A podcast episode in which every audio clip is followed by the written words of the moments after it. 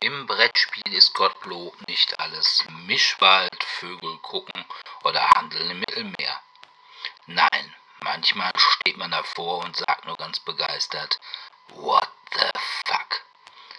Über unsere drei Top 5 dieser What the fuck Momente sprechen wir in der 137. Folge von DSD, dem Brettspiel-Podcast. DSD, der Brettspiel-Podcast.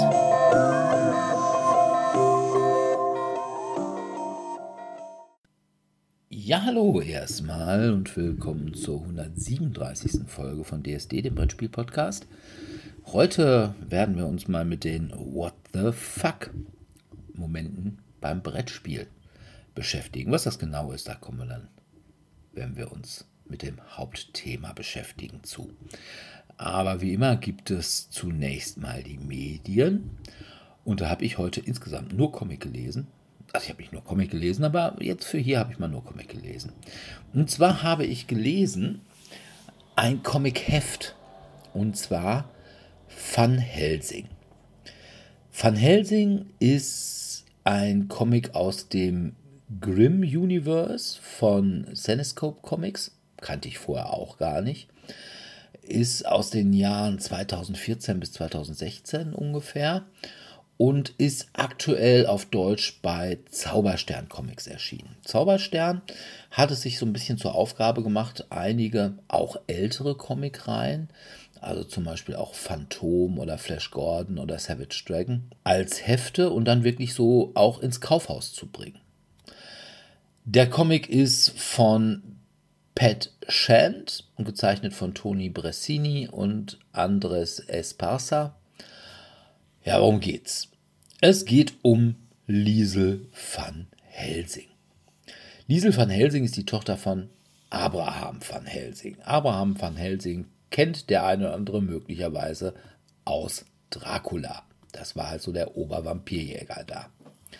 Liesel ist aber durch ein Zeitloch ins Jahr 2014 gefallen. Warum, wieso, weshalb, wird in dem Comic gar nicht so sehr beschrieben, weil das eben halt auch nur eine Teilserie aus einer größeren Serie ist. Hier ist sie angekommen und muss sich erstmal so ein bisschen nicht nur an die Technik gewöhnen, das hat sie, glaube ich, ganz gut und ganz schnell hingekriegt, sondern auch an andere Umgangsformen. Und sie datet jetzt zum Beispiel Hades. Hades halt der Gott der Unterwelt. Und ja, was soll man sagen? Das ist ganz manierlich. Das Ganze kommt alle zwei Monate neu raus in Heftform und in den ersten zwei Ausgaben, die bisher rausgekommen sind, geht es um eine Auseinandersetzung oder die Auseinandersetzung mit, na gut, mit wem auch sonst, mit Dracula. Und es kommen dann eben auch die neuzeitlichen Entsprechungen von, ja, sag ich mal, den üblichen Dracula-Personen. Renfield, Jonathan Harker, Mina Murray, die kommen alle vor.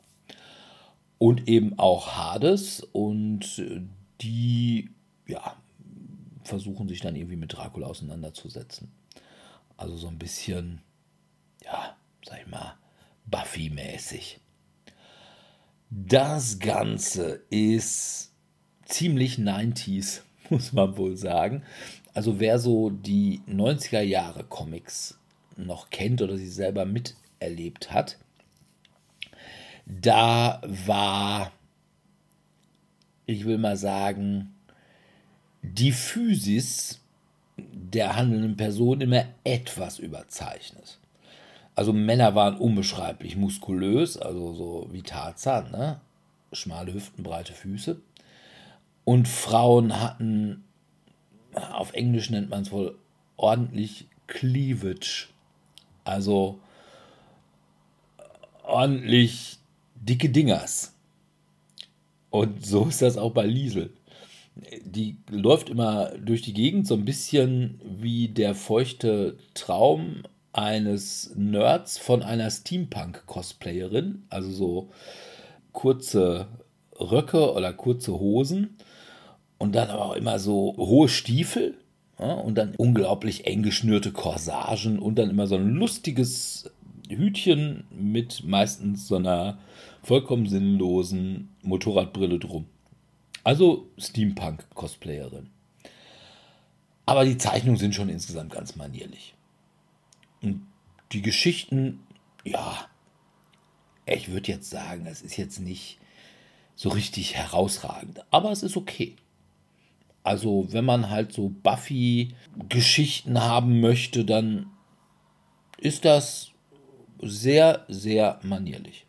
Und auf der anderen Seite muss man auch sagen, ich finde es eigentlich gut, dass es wieder Comics im Supermarkt gibt. Das fällt mir jetzt sowieso aus und tatsächlich bei uns im Marktkauf liegt nicht nur eben diese Zauberstern-Comics-Reihe raus, die auch noch relativ günstig ist. Also du hast dann irgendwie wirklich so DIN A4, also Magazinformat. Was irgendwie 100 Seiten und dann für einen Zehner. Da kannst du nichts gegen haben.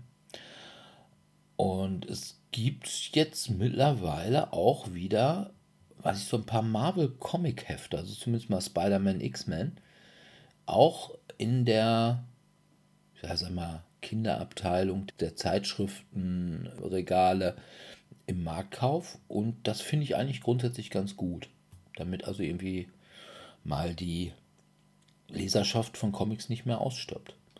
Denn es ist mittlerweile ja wirklich so, wenn man die Blagen fragt, ja, die lesen ja alle nur noch Manga. Mal ganz abgesehen davon, dass Manga nicht gut fürs Lesen ist, weil es ja in der falschen Richtung gelesen wird. Aber ja, fände ich eigentlich, ich bin halt ein Western-Comic-Fan, also jetzt nicht Western im Sinne von Lasseter oder sowas, aber eben äh, vom westlichen Comic. Und ja, ja, wenn da kein Nachwuchs kommt, dann stirbt das irgendwann mal aus und dann kann ich auch nichts mehr lesen. Ja, weil dann halt es nicht mehr lohnt, die Dinger zu drucken und zu verkaufen. Von daher, Van Helsing bei Zauberstern Comics rausgekommen, kann man mal machen. Und ich denke mal, für einen Zehner kann man es echt mal ausprobieren. Ja. Soweit. Sebi, du hast es spielt. Genau, ich wollte gerade sagen, für einen Zehner schön wäre es. Ich habe ein bisschen mehr ausgegeben und ich habe mich dieses Mal an eine Online-Adaption eines Brettspiels gewagt. Und im Vorfeld haben die Jungs schon mein Leid gehört, dass ich große Schwierigkeiten mit meiner Festplatte bzw. konkret mit meiner Grafikkarte am PC hatte. Hat geeckelt wie Sau und da ich kein Gaming-PC habe und deswegen ständig am Überlegen bin, liegt es an mir, liegt es an der Technik, woran liegt's? kam ich zu der Erkenntnis, es ist nicht die Grafikkarte, sondern wie immer die Treiber, die dafür sorgten, dass das Spielerlebnis schon im Tutorial massivst gestört, wenn nicht gar unmöglich war. Was habe ich denn gespielt? Ich habe mich um die Online-Adaption des Brettspiel-Klassikers bzw. ja, Monuments, aber jetzt nicht im Sinne von Wertigkeit, sondern im Sinne von Schwere und Größe der Box mit Gloomhaven beschäftigt. Beim Gloomhaven hat man eine Art Rollenspielcharakter mit Brettspielelementen. Ich finde die Umsetzung für Einsteiger relativ gelungen. Da wird Dirk wahrscheinlich gleich wieder widersprechen. Worum geht es inhaltlich? Man wählt eine Klasse, eine Rasse, ein Zwerg, ein Hobgoblin, eine Ratze, ein Troll, ein Steinmensch, eine Feuermagierin, eine Eismagierin oder however. Und ja, schließt sich zu Bilbos kleiner lustiger Bande zusammen oder wie ich dem Ganzen den Titel gab, die Deppen-Olympiade und macht sich mit denen auf in Art einer finiten Endgame-Variante das Spiel durchzuspielen. Finite Endgame deshalb, weil jede Entscheidung tatsächlich längerfristige Konsequenzen für einzelne Szenarien hat. So werden manche Entscheidungsbäume eben direkt zu Beginn entschieden und man muss sich dann halt selber klar werden, möchte ich eher der positiv gute Charakter oder möchte ich meine dunkle, düstere Seite an die Herrschaft kommen lassen. Kleiner Spoiler-Alarm, in der Variante, die ich gerade spiele, habe ich mich dazu entschieden, die finstere und böse Nekromantin, nicht Nakromantin, Nekromantin zu verhauen und nicht die Stadtwache zu stürzen. Keine Ahnung, wenn ich das nächste Mal spiele, werde ich es wahrscheinlich andersrum machen. Was ist gut an dem Spiel, was ist nicht so gut an dem Spiel? Ich habe Gloomhaven selbst nur einmal ganz kurz gespielt und fand die Idee sehr schön, dass eben bei den Karten, die man hat, um die einzelnen Aktionen anzubieten, immer eine A- und B-Variante hat. Das eine ist die erste Aktion, das andere eine Alternativaktion. Und so ist der Spieler jede Runde gezwungen, sich zu entscheiden bei den 100 gefühlten Fertigkeiten, was mache ich denn? Laufe ich, springe ich, haue ich irgendwo drauf, schieße ich irgendwo, heile ich und, und, und. Das Ganze ist kooperativ angelegt, wobei auch die Kooperation sehr schnell scheitern kann an den einzelnen Missionen, die jeder Spieler verdeckt zieht. So kann es sein, dass Dirk beispielsweise den Auftrag hat, das erste Monster im Spiel zu töten und ich habe den Auftrag, als erstes durch irgendeine Tür zu gehen. Und wenn wir schnell unsere Karten legen, kann es schon mal sein, dass wir uns da ein bisschen ins Gehege kommen. Generell ist es aber ein Koop-Spiel.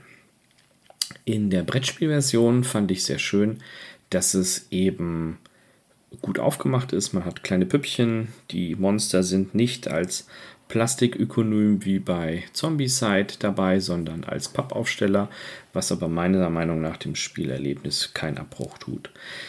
In der Online-Version, die ich gespielt habe, ist auch eine Mehrspieler-Variante freigegeben, da ich aber bis dato noch keinen gefunden habe, der Lust hat oder eher Zeit. Zeit ist das dominierende Problem. Dieses mit mir auszuprobieren, kann ich dazu noch nicht sagen. Ich fand gut, dass es ein Tutorial gibt. Ganz klassisch, wie bewege ich mich und und und. Wobei mir auch da direkt ein Fehler aufgefallen ist. Es gibt eine Stelle, wo man einen Flächenangriff drehen können soll. Und da ist irgendwie ein Bug in der Übersetzung, denn es fehlt die Taste die man drücken soll, um es zu drehen. An euch, liebe Zuhörer, es ist der Buchstabe R wie Rotation der dazu führt, dass man nicht sich selbst jedes Mal ins Nirvana ballert oder seine Mitspieler, sondern die kleinen Monsterchen. Das finde ich tatsächlich gut. Es führt den Spieler schrittweise hinein und man kann auch wirklich sukzessive aufbauend seine Erfahrungen machen. Zum generellen Gameplay. Es ist in englischer Sprachausgabe, aber mit deutschen Untertiteln, also für mich doppelt kein Problem. Inhaltlich ist es sehr nah vom Spielgefühl mit dem klassischen Brettspiel. Wobei ich feststellen musste, es ist als Einzelspieler super anstrengend, vier Charaktere gleichzeitig zu spielen, weil man sich dauernd merken muss, wer geht wohin, wer steht wann wo, wer macht was. Und es ist tatsächlich genauso wie im Real-Life-Spiel. Der erste Charakter macht irgendwie irgendwas, zum Beispiel versucht er das Monster zu erschlagen, zieht eine Karte, dass es eben daneben geht und schon ist der ganze Plan für den Popo. Ich finde es interessant, denn ich bin klassischerweise dem Anfängerfehler erlegen, wie vielen anderen auch. Wenn man so ein RPG-Game hat, möchte man ja die Welt erkunden. Was einem aber oft sehr schmerzhaft klar wird, ist, man stirbt sehr schnell den Kartentod. Man muss also tatsächlich sich fokussieren, was geht, was geht nicht. Im Rollenspiel ist es ja eher so, braucht, dass man, um möglichst viele Erfahrungspunkte zu looten, alles kurz und klein knüppelt. Das kann man hier einfach nicht. Man muss sich hier wirklich genau überlegen, fokussiert, muss ich diesen Schützen da hinten jetzt wirklich umbringen oder kann ich ihn einfach so vor sich hin dümpeln lassen? Und ja. Aber den musst du doch immer umbringen. Nee, tatsächlich also nicht. Ich also ich habe ja einige. Keinen Dungeon gemacht, wo ich sagen konnte, okay, ich habe jetzt nur ein bestimmtes Ziel und ich muss nicht alle umbringen. Also alle umbringen ist schon auch immer Ziel. Äh, ja, aber es gab auch welche, wo es dann hieß, hier zum Beispiel töte den Banditenhäuptling. Und ich habe es damals nur mit zwei Charakteren gespielt. Das war rotzeschwer. Und ich bin ziemlich knapp mit meiner letzten Runde hingekommen, habe den einfach umgenietet. Und damit habe ich auch tatsächlich die Mission erfüllt gehabt. Und nach dem Spielen war dann halt einfach, äh, ja, Ende. Und dann hieß es, haha, du hast einen Sieg errungen. Ne? Und weiter ging's. Und dann konnte ich halt auch nicht mehr looten oder sonstiges. Wobei ich sagen muss, dass Loot hier tatsächlich sehr wichtig ist. Also vor allem am Anfang ist jeder Goldklumpen echt viel wert, denn die Ausrüstung, die man hat, ist echt Schrott. Was ich sehr schön finde an diesem Spiel ist, dass man durch die Veränderung seines Kartendecks nicht nur die Eigenschaften der einzelnen Charaktere unterschiedlich herausspielen kann, sondern nicht wie bei Zombicide, wo gewürfelt wird, um das Ergebnis heranzugeben, werden hier Karten gezogen. Und auch diese Karten, die das Ergebnis vorhersagen, ob mein meine Attacke fehlgeschlagen ist, besonders gut gelungen, besonders schlecht gelungen ist, kann man beeinflussen. So werden beispielsweise mehrere Karten der Werte Reihe 0 entfernt, was natürlich dazu führt, dass das Deck dünner wird. Damit hat man automatisch mehr stärkere Karten dabei, also plus 1, plus 2, aber auch die minus 1 und minus 2 können häufiger vorkommen. Und so kann jeder Spieler nach bestem Wissen und Gewissen seine individuelle Spieltaktik da hineinbringen. Da kommt so ein bisschen der Mathematiker in mir durch und sagt dann, hm, ein schmales Deck ist ein gutes Deck, denn ein schmales Deck hat folgende Dinge. Ja, muss jeder für sich wissen. Bisher ist meine Einschätzung positiv. Ähm, mich stört ein bisschen daran, das ist aber vielleicht auch eine PC-Problematik, dass es teilweise sehr klein ist. Also sowohl von der Schrift als auch von den anderen Sachen, wo ich mich doch schon arg konzentrieren muss, um zu wissen, was ich tun muss. Und manchmal ist es auch sehr textlastig, wo ich denke, oh komm Junge, ja, ich weiß, ne, ich muss hier hin, muss ich jetzt Karakwan neu entdecken oder was ist hier kaputt gegangen? Ja, so ist es. Also ich bin zufrieden. Ne? Ich spiele es bisher ganz gerne. Habe auch schon, ich glaube, insgesamt zwei oder drei Stunden gespielt und das ist auch okay. Also ich kann es tatsächlich empfehlen und mit, ich sag mal, rund 40 Euro im Steam Sale oder 35 habe ich es auch schon gesehen, ist es jetzt auch deutlich günstiger als das Original, was eben in Brettspielversion tatsächlich mit über 100 Euro zu Buche schlägt. Ja, das ist richtig. Also ich habe es ja auch. Also von daher, es ist jetzt nicht so, dass ich Gloomhaven nicht so sehr mag. Also es ist jetzt nicht so, dass ich Gloomhaven hasse. Ja, aber dann können wir ja mal zusammenspielen. Oh, das muss ich aber. Es ist aber auch nicht so, dass ich es unbedingt spielen muss.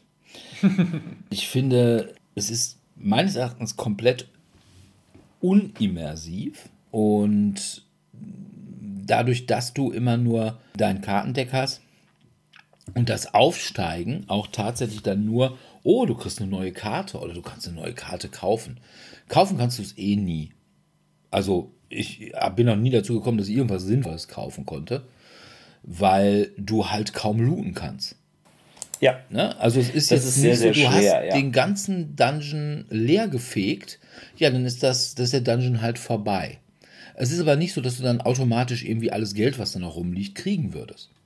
Ja, ne? das ist so der Klassiker, ja. Was meines Erachtens von der Immersion her komplett schwachsinnig ist. Nein, du musst Geld tatsächlich aufnehmen, indem du eine Karte spielst, die dir sagt, oh, nimm Geld auf. Beziehungsweise indem du dann quasi während des Spiels dahin gehst. Während du eigentlich damit beschäftigt bist, irgendwelche Monster zu verkloppen. Ja. Und das ist meines Erachtens kompletter Schwachsinn, weil da hast du einfach keine Zeit im Sinne von nicht genug Karten für. Du brauchst deine Karten, um dich vernünftig zu bewegen und eben Schaden zu machen. Und das finde ich schon komplett kontraintuitiv. Dann diese, ja, ich sag mal, diese Entscheidung, diesen Entscheidungsbaum, den du hast, ja, den finde ich jetzt auch nicht so. Erstmal, du kannst natürlich überhaupt nicht vorher ersehen, ja, was hat das denn für Ergebnisse? Ne? irgendwie, was weiß ich, am Wegesrand triffst du eine alte Vettel, die sagt, oh, guter Mann, willst du mir nicht ein Goldstück spenden? Ja, und da musst du mal gucken, äh, erstens, wahrscheinlich hast du ja. eh kein Goldstück, weil, ne, das kannst ja nicht looten. Aber selbst wenn du eins hast, weißt du halt nicht, was rauskommst. Also das ist also, du kannst also auch genauso gut die Mark in einen Automaten in der Kneipe schmeißen und dann gucken, ob du drei Herzen kriegst oder was weiß ich denn nicht. Wahrscheinlich kannst du dann auch weil immer versuchen, also so mit den Eindruck jetzt, du könntest in irgendeiner Weise den Stopptaste zum richtigen Zeitpunkt drücken. Das kannst du hier nicht. Da kann es sein, die Vettel sagt Danke, macht Puff und ist weg und ja, hast halt ein Goldstück weniger. Oder die Vettel sagt, was? du gibst mir kein Goldstück, dafür hexe ich dir jetzt einen dicken Pickel auf die Nase, mit der Folge, dass du, was weiß ich denn nicht, im nächsten Spiel eine Karte weniger hast oder keine Ahnung. Ja, also das ne, es ist ja vollkommen willkürlich. Und das finde ich schon ein bisschen, ja, dämlich. Dann kannst du es auch weglassen. Also wenn ich da eh nur raten muss, dann brauche ich das nicht. Die Gesamtgeschichte finde ich auch, wenn ich sie mit anderen Storylines vergleiche, wie zum Beispiel Descent 3, ja, es ist sehr underwhelming. Also es ist halt eben, was ich immer sage, es ist halt der in Anführungsstriche Dungeon Crawler für Eurogamer. Eurogamer ja, doch, also es ist ein Einstiegsspiel, ja, bin ich, bin ich voll bei dir. Ja, es ist noch, ich würde noch nicht mal sagen, es ist ein Einstiegsspiel. Für einen Einsteiger ist das äh, viel zu komplex. Aber nein, es ist für Eurogamer, die auch mal sagen wollen, sie würden auch mal was Cooles spielen und nicht nur Handel und Wandel im Mittelalter. Da, deswegen ist es auch auf Platz 1 bei BGG, obwohl ich gar nicht weiß, ob es da nicht schon mittlerweile ist ja nicht. Frost. Frosthaven ist ja auch rausgekommen. Ne? Ja, aber es ist, glaube ich, generell vom Platz 1 oh. Runtergegangen. Was ist denn nun auf Platz 1? Äh, Brass. Ah, okay. Und ja. Pandemic Legacy Season 1 ist auch vorbei. Also es ist in Anführungszeichen nur noch auf Platz 3. Ah, oh. Oh. Dicht gefolgt von Ark Nova. Oh, was dir bestimmt genauso gut gefällt. Oh, es ist ja so richtig meine Top 5. Ja. ja also, ja, also wie gesagt, ich finde das Spiel, es ist okay als Computerspiel. Zumindest hat es eine bessere Grafik als in echt. Das muss man ihm einfach ja. mal lassen. Ja. ja. ja, das stimmt. Denn was du sagst, ja, diese Pappaufsteller sind okay. Erstmal, diese Pappaufsteller sind bieder bis zum geht nicht mehr. Und ich finde auch die Miniaturen nicht gut, also jetzt rein, rein qualitativ nicht gut. Und ja, Pappaufsteller, wenn sie es wenigstens so gemacht hätten wie, weiß ich nicht, bei Vagrant Song, also mit diesen Plexiglas- oder Acrylaufstellern, das ist ja noch so ein bisschen wertig, aber einfach nur Pappe, die dann, nachdem du die dann irgendwie schon ein paar Mal in irgendwelche Füßchen gesteckt hast, dann unten auch echt leicht ziemlich schäbig aussieht. Also finde ich, wir haben nicht mehr 1990. also das ist heute echt anders. Und wenn man sagt, oh ja, dann wäre es aber so teuer gewesen. Ja, lasst halt den Scheiß weg. Ne? Ihr könnt einfach eure großartigen Abenteuerbäume könnt ihr um die Hälfte kürzen. Kommt aufs gleiche, merkt auch keiner. Ne? Habt ihr weniger Karten, dafür könnt ihr ein paar vernünftige Miniaturen. Für den Preis finde ich, ist das, was du dafür kriegst, echt, also als Brettspiel, schäbig.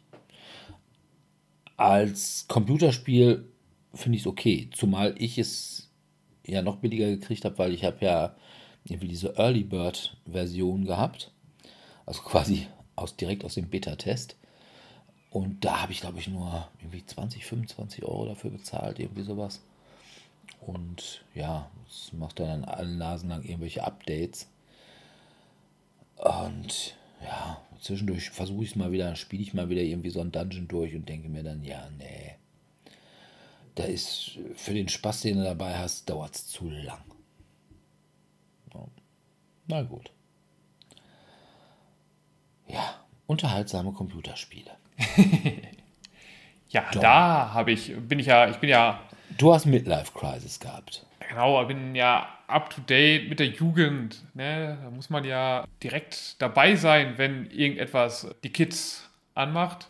Und deswegen habe ich jetzt auch Fortnite gespielt, was es ja auch erst seit sechs Jahren gibt. ja, warum habe ich Fortnite gespielt? Ich dachte mir, das geht mir so auf die Nerven, diese ganzen blöden Skins, diese Comic-Grafik, Mikrotransaktionen mit diesen komischen Tänzen und sonstiges. Und das Spiel gibt es jetzt seit sechs Jahren und dadurch, dass ich es nicht spiele, kriege ich es nicht klein. Also dachte ich mir, wenn so ein alter Sack wie ich das spielt, vielleicht geht es dann kaputt. Nee, das war nicht der Grund, sondern wir haben eine Online-Spielrunde mit ein paar Freunden. Wenn alle da sind, sind wir zu fünft. Und deswegen haben wir lange Zeit dann hauptsächlich CSGO gespielt, also Counter-Strike Global Offensive. Nun ist aber Counter-Strike 2 rausgekommen und man denkt, ja, ist doch fast das gleiche Spiel, ein bisschen bessere Grafik, sonstiges. Ja, aber bei uns kommt noch erschwerend hinzu, einer von uns ist Mac-User und kann das deswegen nicht mehr spielen. Aber sollte man nicht permanent mit Mac-Usern den Kontakt abreißen Verbrechen. lassen? Ja, es wäre auch eine Möglichkeit, aber man kennt sich ja so lange, ne? Das ist dann einmal so schwierig, da so Ja, aber es, meine, zu brechen. es gibt halt so Dinge, ne? Und Mac-User ist halt schon ein Grund. Ja, jedenfalls waren wir auf der Suche nach etwas, was man zu fünf spielen kann. Da wäre jetzt auch Fortnite weiterhin nicht auf Platz 1 der Liste normalerweise gewesen, weil normalerweise spielt man Fortnite in maximal, also entweder alleine oder eben zu viert maximal. Aber der Kollege, der halt eben den Mac benutzt, und ich glaube, ich weiß gar nicht, ob er jetzt für dafür jetzt gerade sogar eine Konsole benutzt, die er hat, damit er das spielen kann. Der hat halt sich ein bisschen damit beschäftigt und hat halt gesehen, ja, es gibt auch diesen, ich weiß gar nicht, Editor-Modus oder Kreativmodus, wo halt User irgendwelche Sachen halt selber erstellen können.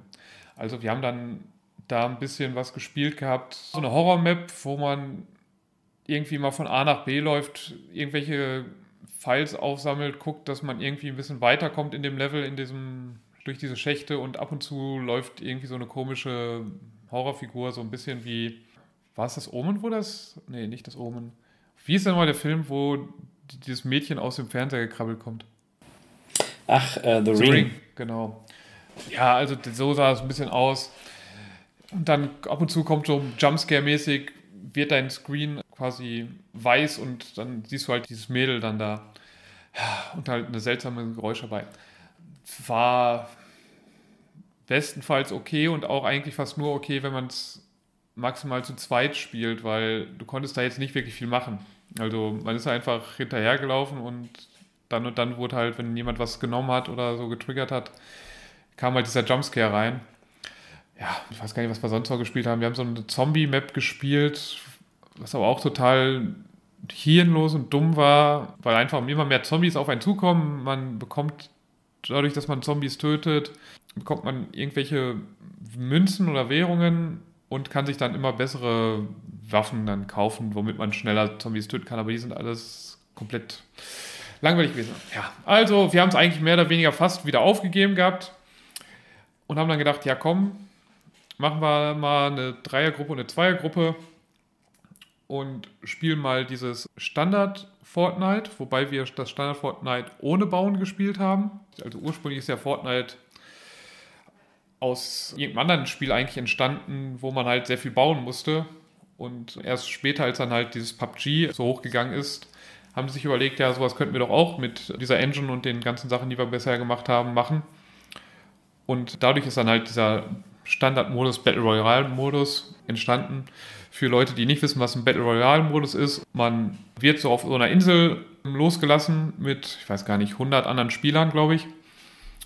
Und dann bildet sich halt um diese Insel irgendwo ein Ring.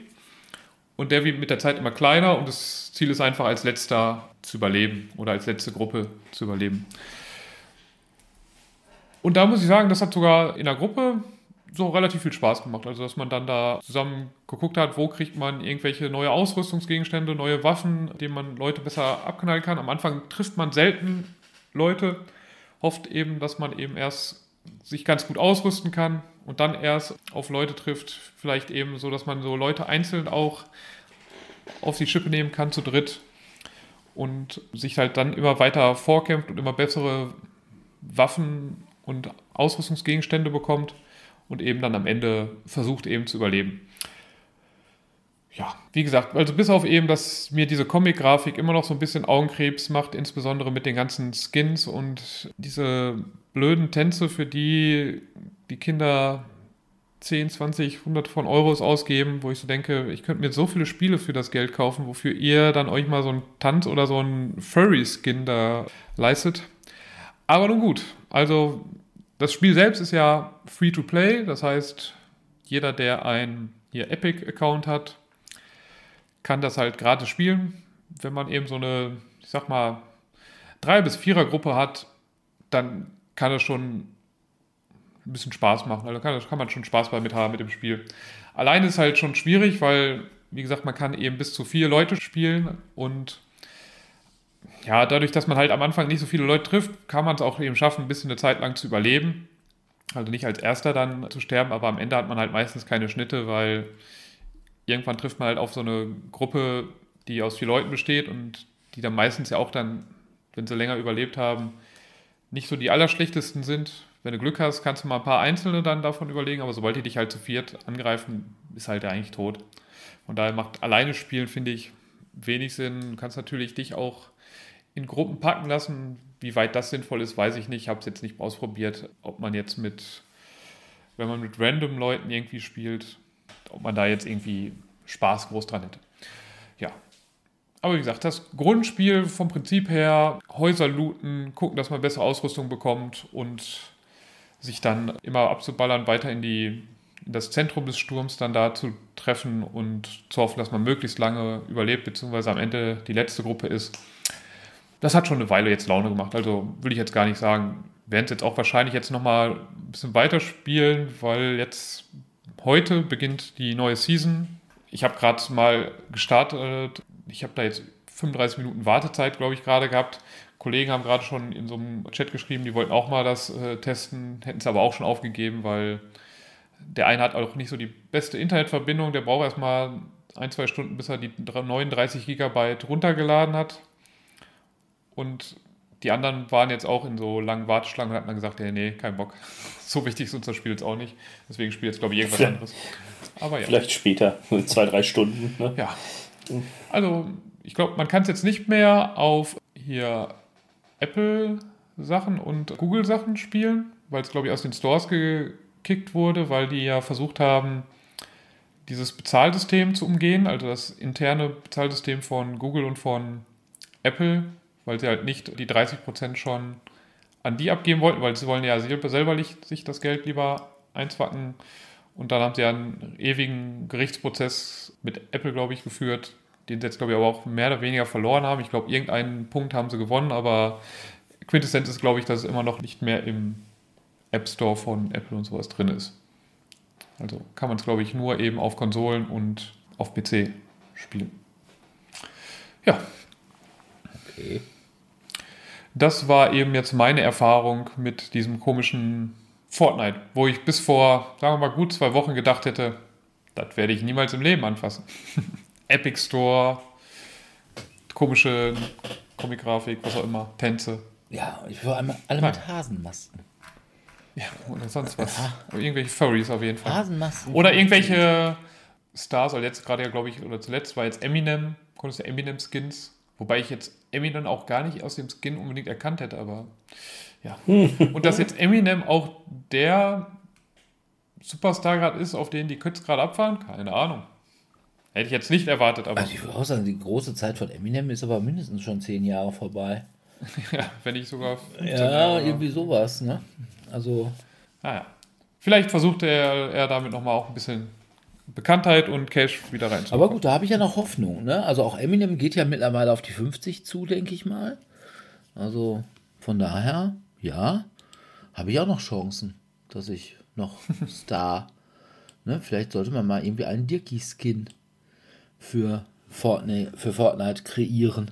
Ja, also er ist auf jeden Fall 51. Ja, und da ist er sogar schon, genau, der fast 72. Ja. Jahrgang 72. fast so alt wie ich. Also von daher, ne?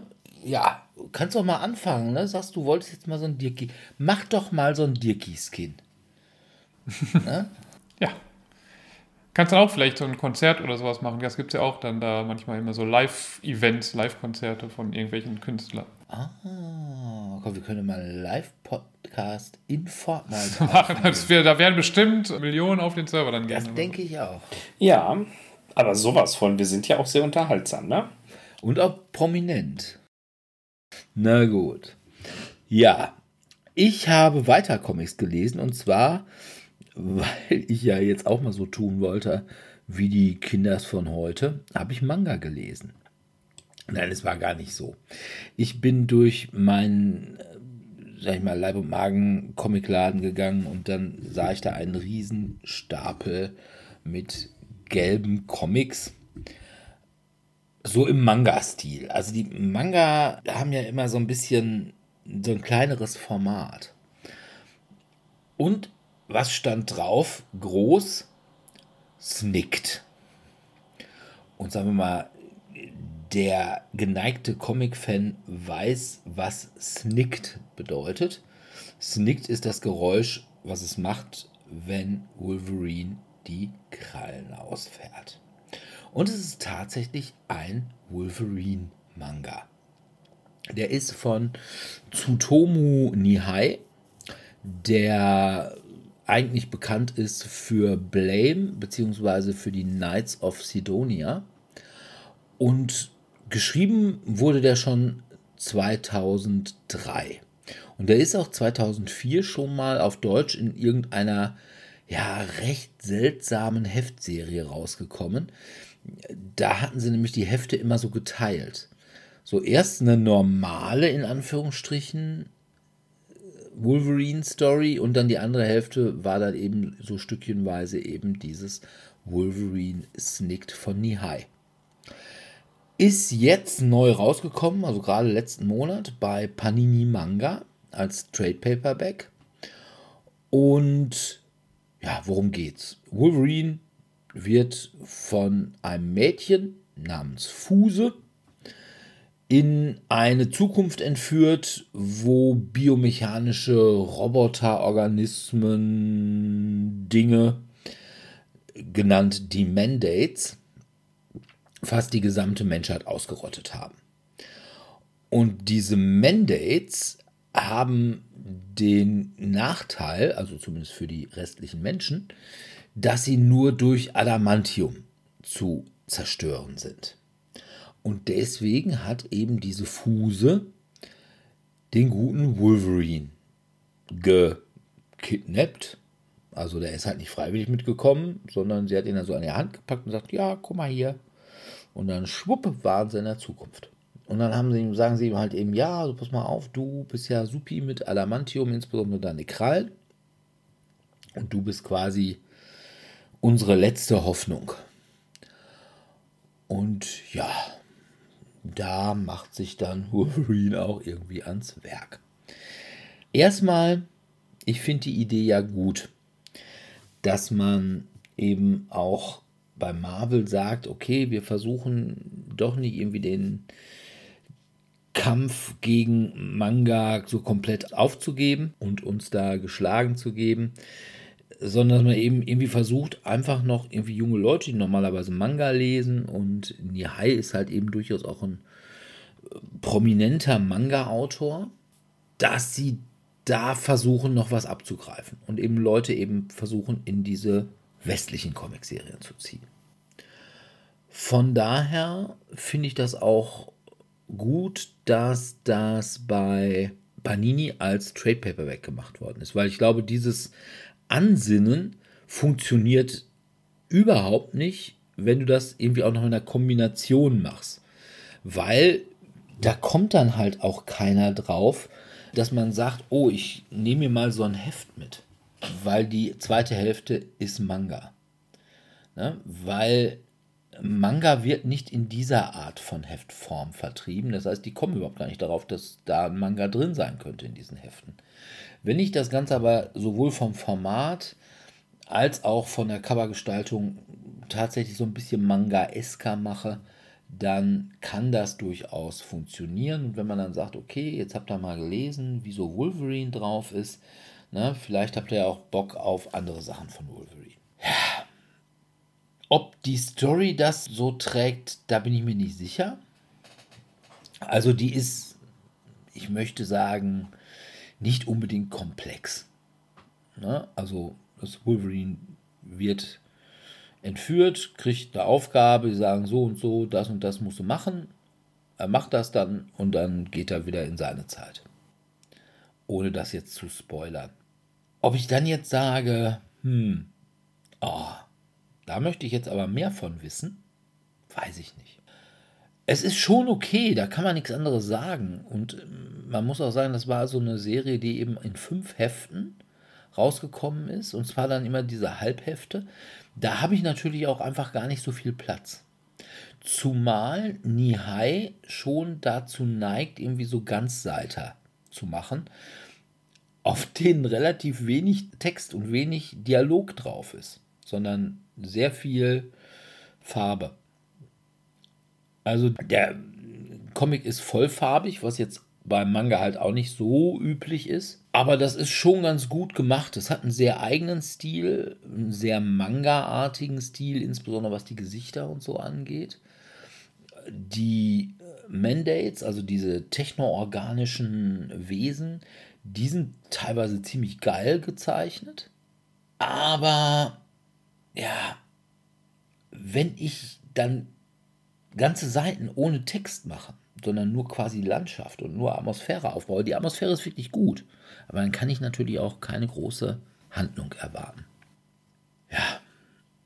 Also ich finde, insbesondere für einen Zehner kann man das gut machen.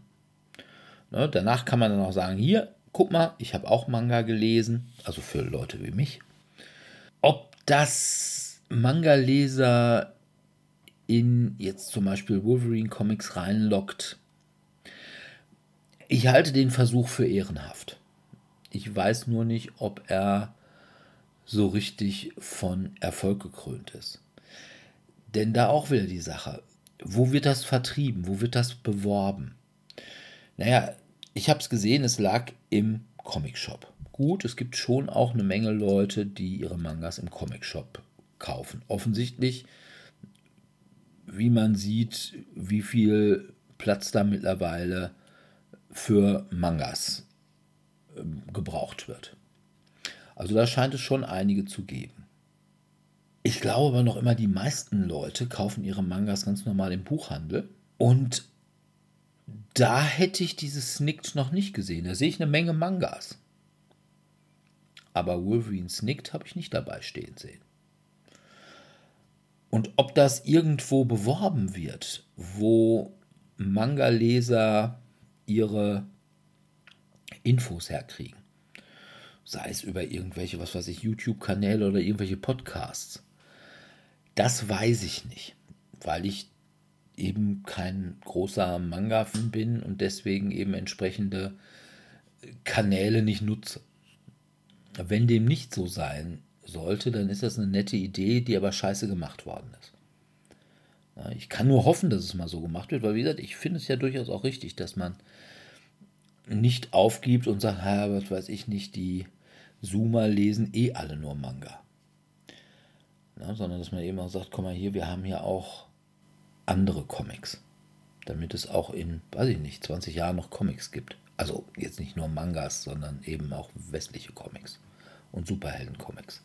Ja, also von daher ehrenhaftes Ansinnen, ob es wirklich gut gemacht ist, weiß ich nicht als Comic, wenn man eh, jetzt sage ich mal, westlicher Comic-Fan ist, kann ich durchaus sagen, komm, für einen Zehner kannst du das machen. Ne? Man sollte ja auch mal irgendwie über den Tellerrand rausschauen und von daher Wolverine snickt. Ne? Kann man mal machen. Okidok. Ja, dann kommen wir mal zu unserem eigentlichen Thema. Die What the fuck Momente. Also what the fuck jetzt im positiven Sinne, ne? Also hey, what the fuck, wie geil. Ich habe bei meiner Liste meiner fünf, ja, what the fuckigsten Momente, habe ich mir so ein paar kleine Einschränkungen auferlegt. Also ich habe zum Beispiel nichts dabei, was in irgendeiner Weise aus einer IP stammt sondern es alles sind originäre Brettspielgeschichten. Und ich habe auch pro Brettspielgeschichte nur eins dabei. Also möglicherweise habe ich mal irgendwie so eine oder mehrere Momente, aber nur in einem Spiel. Also wenn ich jetzt zum Beispiel sagen würde, oh, ich habe irgendwie nicht nur aus Zombicide, aus Zombicide, sondern auch aus Zombicide Green Horde, sondern Zombicide, was weiß ich denn nicht. Irgendwas, dann habe ich also wirklich nur aus einem Zombicide was genommen. Wie habt ihr eure Listen gestaltet? Also ich habe differenziert zwischen dem Spielermoment, wo ich mir dachte, what the fuck, was ist das denn? und zwischen dem, ich sag jetzt mal, spielsituativen Moment. Also wo ich dann merkte, durch das Handeln anderer Spieler wird es so absurd, dass das hier irgendwie nicht mehr weitergehen schon, kann. dass so. das nicht das Thema war, ne? Was? Wieso? Ich dachte, wir haben über verschiedene Gegenstände gesprochen, die man dazu kaufen kann und die man gut oder schlecht findet. Es geht darum, irgendwie entweder Kreaturen oder Landschaften oder was ich Gebäude in Spielen. Die besonders gut oder besonders schlecht Genau, sind. die, wo du jetzt sagst, oh, die haben mich voll vom Hocker gerissen. Ja, aber sowohl positiv als Aber auch negativ, Ja, oder natürlich, nicht? aber äh, vielleicht schon auch negativ. Ja. Eigentlich nur positiv, aber Ach so, okay, ja. hm, Ich habe auch eine weil, weil, du Negativliste irgendwie, weil gemacht. du irgendwie gesagt hast, irgendwie Spielmomente. ja, ja, wo ein Mitspieler was gemacht hat. Ich das hatte ist mal ja ein doch was ganz Spiel, anderes. Wo wir tatsächlich einen NPC hatten als dritten Spieler und der hat gewonnen. Wo ich mir dann dachte, was ist das denn bitte für ein scheiß Spiel, wenn du einfach zufällig Karten aufdecken kannst, die mehr Punkte generieren als wir beide Deppen, die versuchen aktiv hier Punkte zu generieren und dann davon auf die Fresse kriegen. Das ist doch dann total sinnlos. Weil es zeigt mir ja dann, dass der Mechanismus nicht funktioniert, der dahinter stecken sollte. Okay. Weil dann kann ich auch einfach immer verdeckt Karten aufdecken. Ja, gut, das war eigentlich nicht gemeint, aber gut. Okay, ja gut. Das habe ich mit einfließen lassen, wir es mal so. Aber ich habe auch sehr schöne Momente gehabt, ja. Ja, okay. Ich habe. Ja, ich habe halt Fang Spiele, die mich mal halt, wenn ja. ich, als ich gesehen habe, was ich da bekomme, beziehungsweise was ich bekommen würde, wenn es sind nicht alles meine Spiele gewesen, wo ich dachte, wow, das kannte ich jetzt so nicht. Das ist zumindest erstmal interessant. Manche Sachen, also bei manchen Spielen, also ein Spiel vor allem, würde ich sagen, ja, es ist jetzt nicht mein Lieblingsspiel. Bei einem anderen Spiel würde ich sagen, ja, ich mag das Spiel prinzipiell, aber ja, wie gesagt, ich glaube, wir kommen dann dazu. Da sind dann so einfach so Sachen gewesen, wo ich dachte, wow, das ist krass gemacht, gestaltet. Ja, und ich lasse es erstmal noch dabei. Okido. Dann fange ich einfach mal an mit meinem Platz 5. Und zwar ist das ein Spiel, was schon was älter ist. Und zwar das Spiel Rivet Wars. Ich glaube, es ist irgendwie so 2014 oder 15 rausgekommen. Und da gibt es eine Einheit bei, die hat mich so fasziniert. Da muss ich dieses Spiel, also ich will nicht sagen, ich habe dieses Spiel nur wegen dieser Einheit gekauft. Aber ich habe es auch, glaube ich, gar nicht gekauft. Doch, ich habe es gekauft. Allerdings habe ich es irgendwie vom Bekannten gekauft und es günstiger gekriegt. Und zwar waren das die Monowheel Dragoons von Blight. Rivet Wars hat ja so einen ja, Erster Weltkrieg, aber mit so, ja, wie soll man die sagen? Also die Figuren haben alle so ein bisschen wie so Lego-Figuren, so ein bisschen so Kanisterköpfe und sind also gedrungen, also ein bisschen chibi-mäßig. Das ist ein sehr, sehr eigenen Grafikstil. Und diese Monowheel Dragoons, die sind also quasi von den in Anführungsstrichen Deutschen. Und ja, das sind halt irgendwie so in so Marineuniformen, so zum Zeit des ja, ausgehenden 19., beginnenden 20. Jahrhunderts und die sitzen halt eben in so Einrädern, aber nicht drauf, sondern drin. Und diese Einräder haben dann auch noch quasi so wie so Kettenglieder außenrum. Und die sind also quasi so eine Art Kavallerieeinheit und haben dann auch irgendwie einen Säbel dabei und ist irgendwie total lustig und ja, sehr steampunkig und komplett abseitig.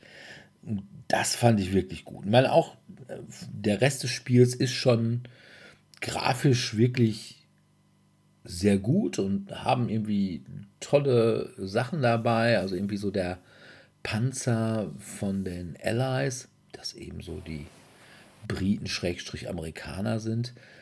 Das ist halt irgendwie so ein zweibeiniger Läufer oder was weiß ich nicht, was die da sonst noch dabei haben. Dann haben die auch noch irgendwie so einen Feldherrn auf Pferd und dieses Pferd hat dann auch so eine Gasmaske auf und solche Sachen.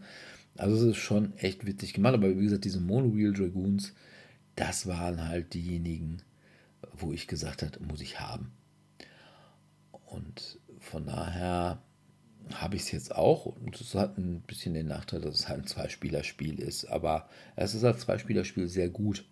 Also wenn man so ein Skirmish-Spiel haben möchte und irgendwie noch an Rivet Wars rankommt, ist glaube ich auch schon längst vergriffen. Aber möglicherweise gibt es da durchaus noch, das hat sich glaube ich gar nicht so gut verkauft. Da gibt es wahrscheinlich auch noch irgendwo immer noch irgendwelche Reste, muss man halt mal irgendwie so in diesem Internet, wo jetzt viele Leute drüber reden, gucken. Und das kriegt man dann wahrscheinlich auch noch relativ günstig. Von daher, Rivet Wars, die Mono Wheel Dragoons. Leider ist nicht gesagt worden, von wem das Artwork oder das Design von diesen Mono Wheel Dragoons stammt. Ja, Sebi. Ja, ich hatte tatsächlich einen positiven Moment bei einem Spiel, das ich mit dir gespielt habe, Dirk. Wir waren im. Wenn du mit mir spielst, hast du nur positiv. Äh, ja, das lassen wir jetzt einfach mal so stehen. Also, wir waren in einem Brettspieleladen unseres Vertrauens und du packtest eine Kiste aus, die wir beide noch nicht kannten. Und Dirk kannte die allerdings und fing dann schon an, uns zu erklären. Und wir spielten Luchador. Und diese Idee, das Ganze mit der Box und dem Ring. Dirk kannte Luchador nicht. Ah, umgekehrt, dann hattest du das mitgebracht Ja, und er hat es kennengelernt. Es war großartig. Das fand ich sehr, sehr gelungen. Auf so verschiedenen Ebenen. Es fängt damit an, dass das Setting wunderbar zum Thema passt. Dass man eben hier über die Wrestling-Community schreibt und tut und macht und dass aber auch die ganzen Würfelchen dabei auch genauso umgesetzt werden. Und mit diesen verschiedenen Püppchen, das fand ich einfach in sich sehr stimmig. Und ich muss gestehen, nach deiner ersten Erzählung oder nach der ersten Erzählung, die ich gehört habe, wie ich jetzt weiß, dass es deine war, habe ich da etwas anderes erwartet und war sehr positiv davon überrascht, dass es ein so schönes, kreativ umgesetztes, liebevolles Spiel gibt. Ja, also ich war, als ich dieses Spiel kennengelernt habe, das war auf der Messe. Ich meine, das war auch 2014 auf der Messe. Da habe ich bei dem Stand von Black Spindle Games mir dieses Spiel angeguckt, weil wir sind auch vorbeigekommen, sahen das, ist denn das? Sah ganz interessant aus, irgendwie mit diesem kleinen Wrestling-Ring. Und haben uns dann hingesetzt und der Erklärbär hat auch unglaublich da Radau und Rabatz gemacht. Ne? Hat dann so quasi, der hatte halt so dieses, weißt du, beim Wrestling haben die Schiedsrichter immer diese schwarz-weiß gestreiften Shirts an. Und er hatte eben auch so ein, so ein Wrestling-Schiedsrichter-Shirt an und hat dann quasi auch gleichzeitig immer so den Kommentator gemacht. Und wenn du dann irgendwie, ja, so, jetzt ähm, macht er dieses und jenes, je nachdem, was du gewürfelt hattest, ne, und so, und dann, oh, dann kannst du nämlich auch zum Beispiel auch immer mit dem Tisch oder mit, dem- mit dem Stuhl, also diesen Klappstühlen zuhauen. Und dann immer, oh, the chair. Hat er auf Englisch natürlich alles gemacht. Und danach waren wir wirklich so geflasht, dass ich also erstmal dieses Spiel da mitgenommen habe direkt. Also von daher, das war schon. Also auch hätte bei mir durchaus auch, also wenn ich jetzt das Ganze jetzt nicht so sehr auf Grafik, die Grafik finde ich schon ganz schön und so. Aber da wäre tatsächlich der What the fuck-Moment eben diese Spieleinführung von diesem Erklärbären, der da mächtig einen rausließ. Also das war wirklich, war wirklich gut gemacht. Also der Mann war einfach grandios. Also hat noch nie so einen guten Erklärbären gehabt. Der auch wirklich werbetechnisch, ich glaube, der hat den von diesem Spiel so viele verkauft. Das hat noch nie ein anderer Erklärbär geschafft. Ja. Dommy Hase. Ja, mein Platz 5 ist jetzt auch erstmal mein ältestes Spiel. Ja, ist mein ältestes Spiel. Ähm, ich habe es gar nicht besessen. Ähm, ich denke mal, ich habe über das Spiel auch schon zigmal eigentlich geredet. Ist es ein Ziff-Spiel? Aber es war. Nee, es ist ein Spiel, was sofort deine Regel bricht. Es hat nämlich eine IP. Und es hat damit zu tun, dass ich eben in dieses Hobby-Brettspiele wiedergekommen bin. Weil als ich dann ja da reinkam oder da in dem Alter war, habe ich halt Videospiele gespielt und kannte halt Brettspiele ja aus der Jugend, so Monopoly. Risiko ist ja auch ganz nett mal gewesen damals. Und ja, man hat auch mal Siedler von Katan gespielt, aber das fand ich Kacke. damals auch schon so mittelmäßig eher. Und dann hat halt ein Kollege, mit dem man halt World of Warcraft gespielt hat, gesagt, hey, lass mal World of Warcraft, das gibt es ein Brettspiel von, lass mal spielen. Ne? Und dann kommt der da eben zum Spieleabend und hat dann da erstmal so einen kleinen Kindersarg dabei. Denkst du auch schon so, what the fuck? Was ist das denn? Das ist nicht so das, was ich unter Brettspiel verstehe. Und dann macht er es halt auf und dann kommen da so 5 Millionen Figürchen, da so kleine Plastikfigürchen. Ja, qualitativ mögen die jetzt vielleicht nicht dem State of the Art heutzutage entsprechen, aber die waren schon, glaube ich, nicht so ja, das komplett ist 20 schlecht. Jahre her, ne? Und also für die Zeit und einfach quasi erstmal die Massen an Figuren und die sahen dann halt auch alle so ungefähr aus wie die Monster, die man dann damals hatte. Ja, halt immer in Blau, Grün und Rot, also einfach in so Standardfarben, die waren nicht bemalt und so. Aber das hat mich zu dem Zeitpunkt erstmal umgehauen und deswegen ist das für mich eben einer dieser What the fuck Momente, an die ich mich dann doch gerne erinnere. Oh, das kann ich so nachvollziehen, ja.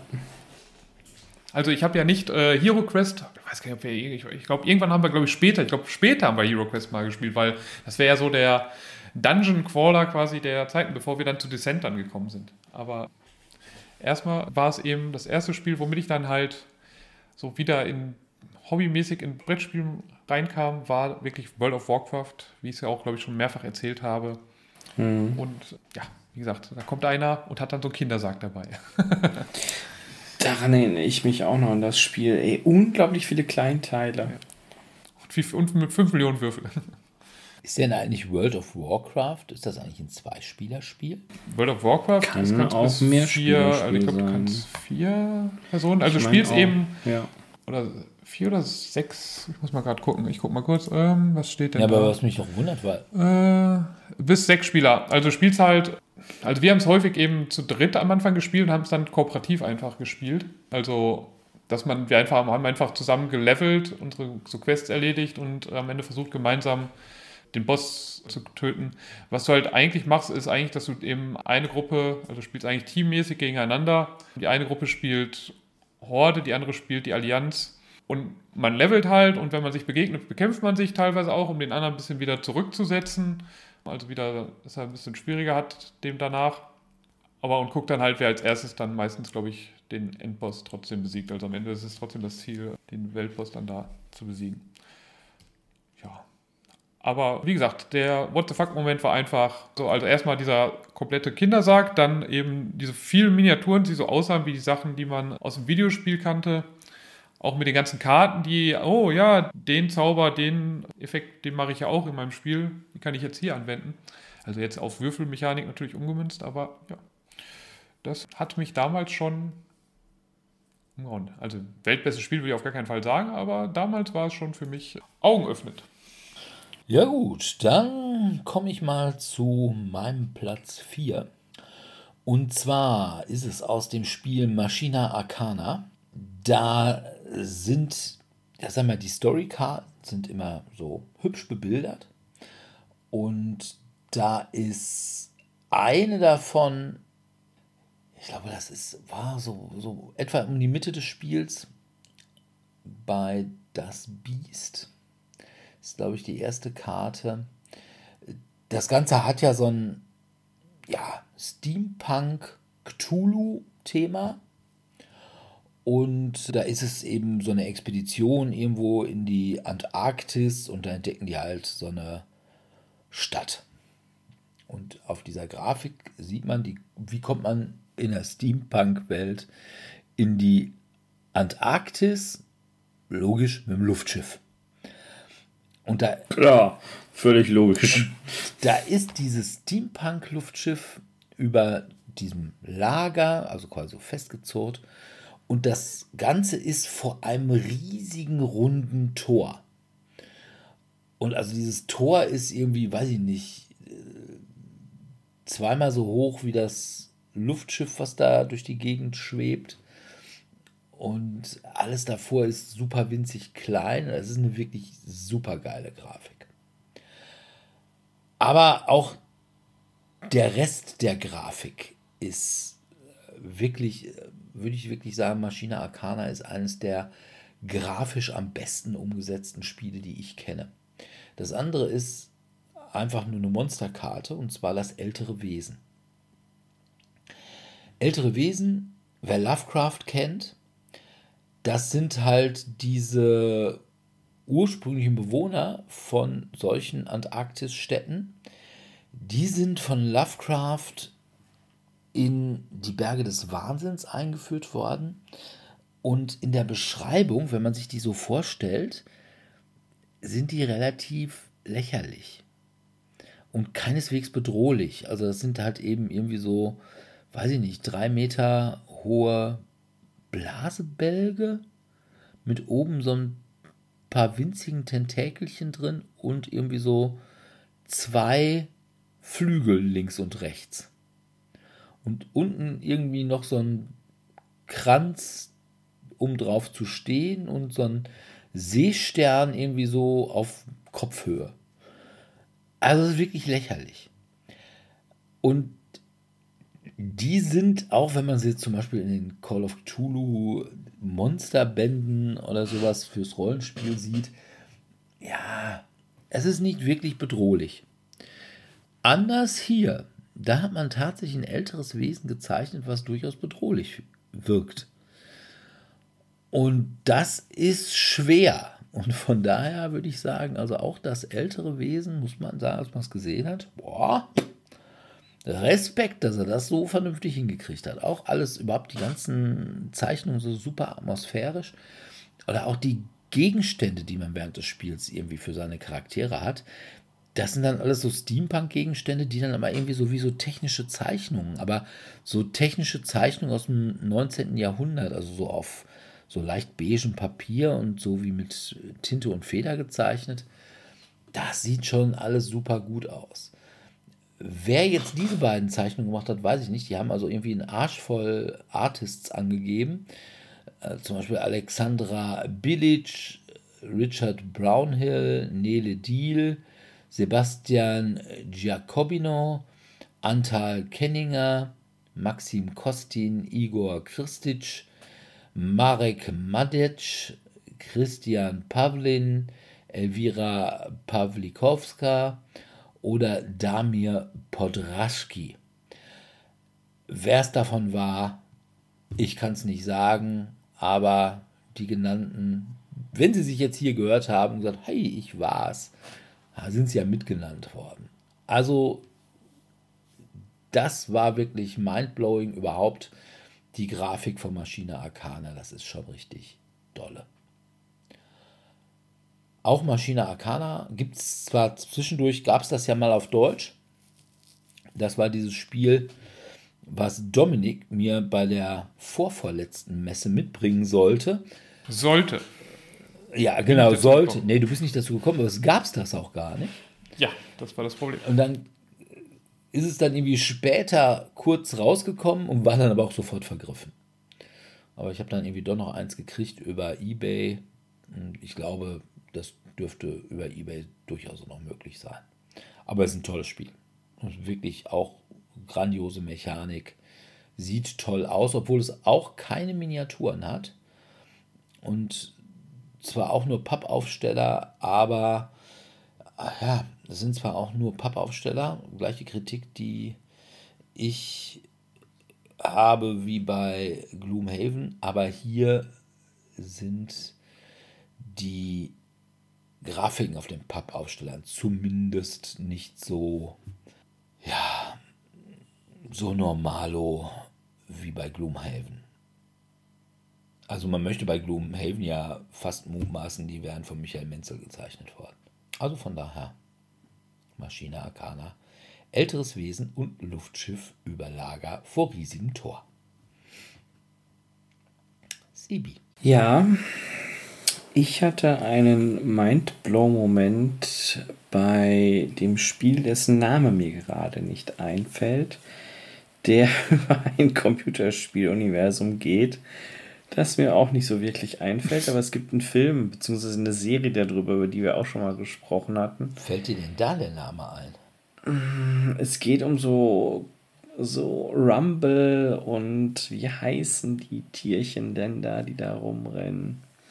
Und es hat irgendwas mit Rallye zu tun. Bla bla Rallye. Und ich fand das Besondere daran zum einen, es fällt mir gerade nicht ein, es gibt ähm, Blabla Online heißt das Online-Game dafür.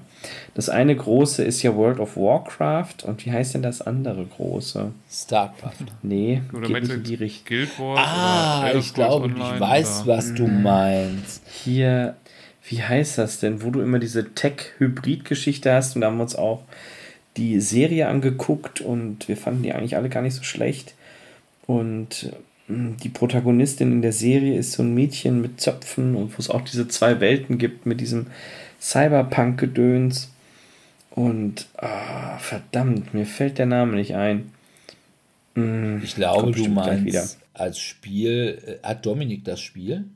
Ich habe das Spiel. Ich müsste rübergehen ins Wohnzimmer und gucken. Ach, meinst du LOL und League of Legends und meinst Max vs. League Minions? of Legends, genau. League of Legends. das Ja, pass mal auf, dann fang einfach und da nochmal ist fang einfach noch mal von tatsächlich vorne ein an, dann Spiel kann ich dir dabei. diesen ganzen, oh, ich habe keine Ahnung, ich habe es mir nicht aufgeschrieben. Kann ich das rausschneiden? Verdammt, ja ein bisschen danke, warte mal. Ja, ja. Warte mal, ich, ich muss mal gucken, wie das Spiel heißt. Verdammt. Max vs. Minions. Danke, oh Gott. Zum Glück habe ich euch. Dann brauchst Soll ich nochmal klatschen? also das Spiel, was ich tatsächlich für einen Aha-Moment hatte, war Max vs. Minions. Das ist eine Brettspieladaption im Universum von League of Legends. Und inhaltlich geht es auch darum, es ist ein Hybrid meiner Meinung nach aus so Robo-Rallye, sag's mir extrem mit Zeitschaltuhr und gepaart mit ein bisschen Zombie-Side ohne Würfel. Inhaltlich spielst du einen von fünf oder sechs verschiedenen Charakteren. Ich glaube, vier sind es nur. Ja, maximal. Dann sind es halt nur vier, ich weiß es nicht, ist schon eine Weile her. Und du musst eben kooperativ bestimmte Kleinstaufgaben machen, die meistens darauf hinauslaufen, latsch von A nach B, bring alle um.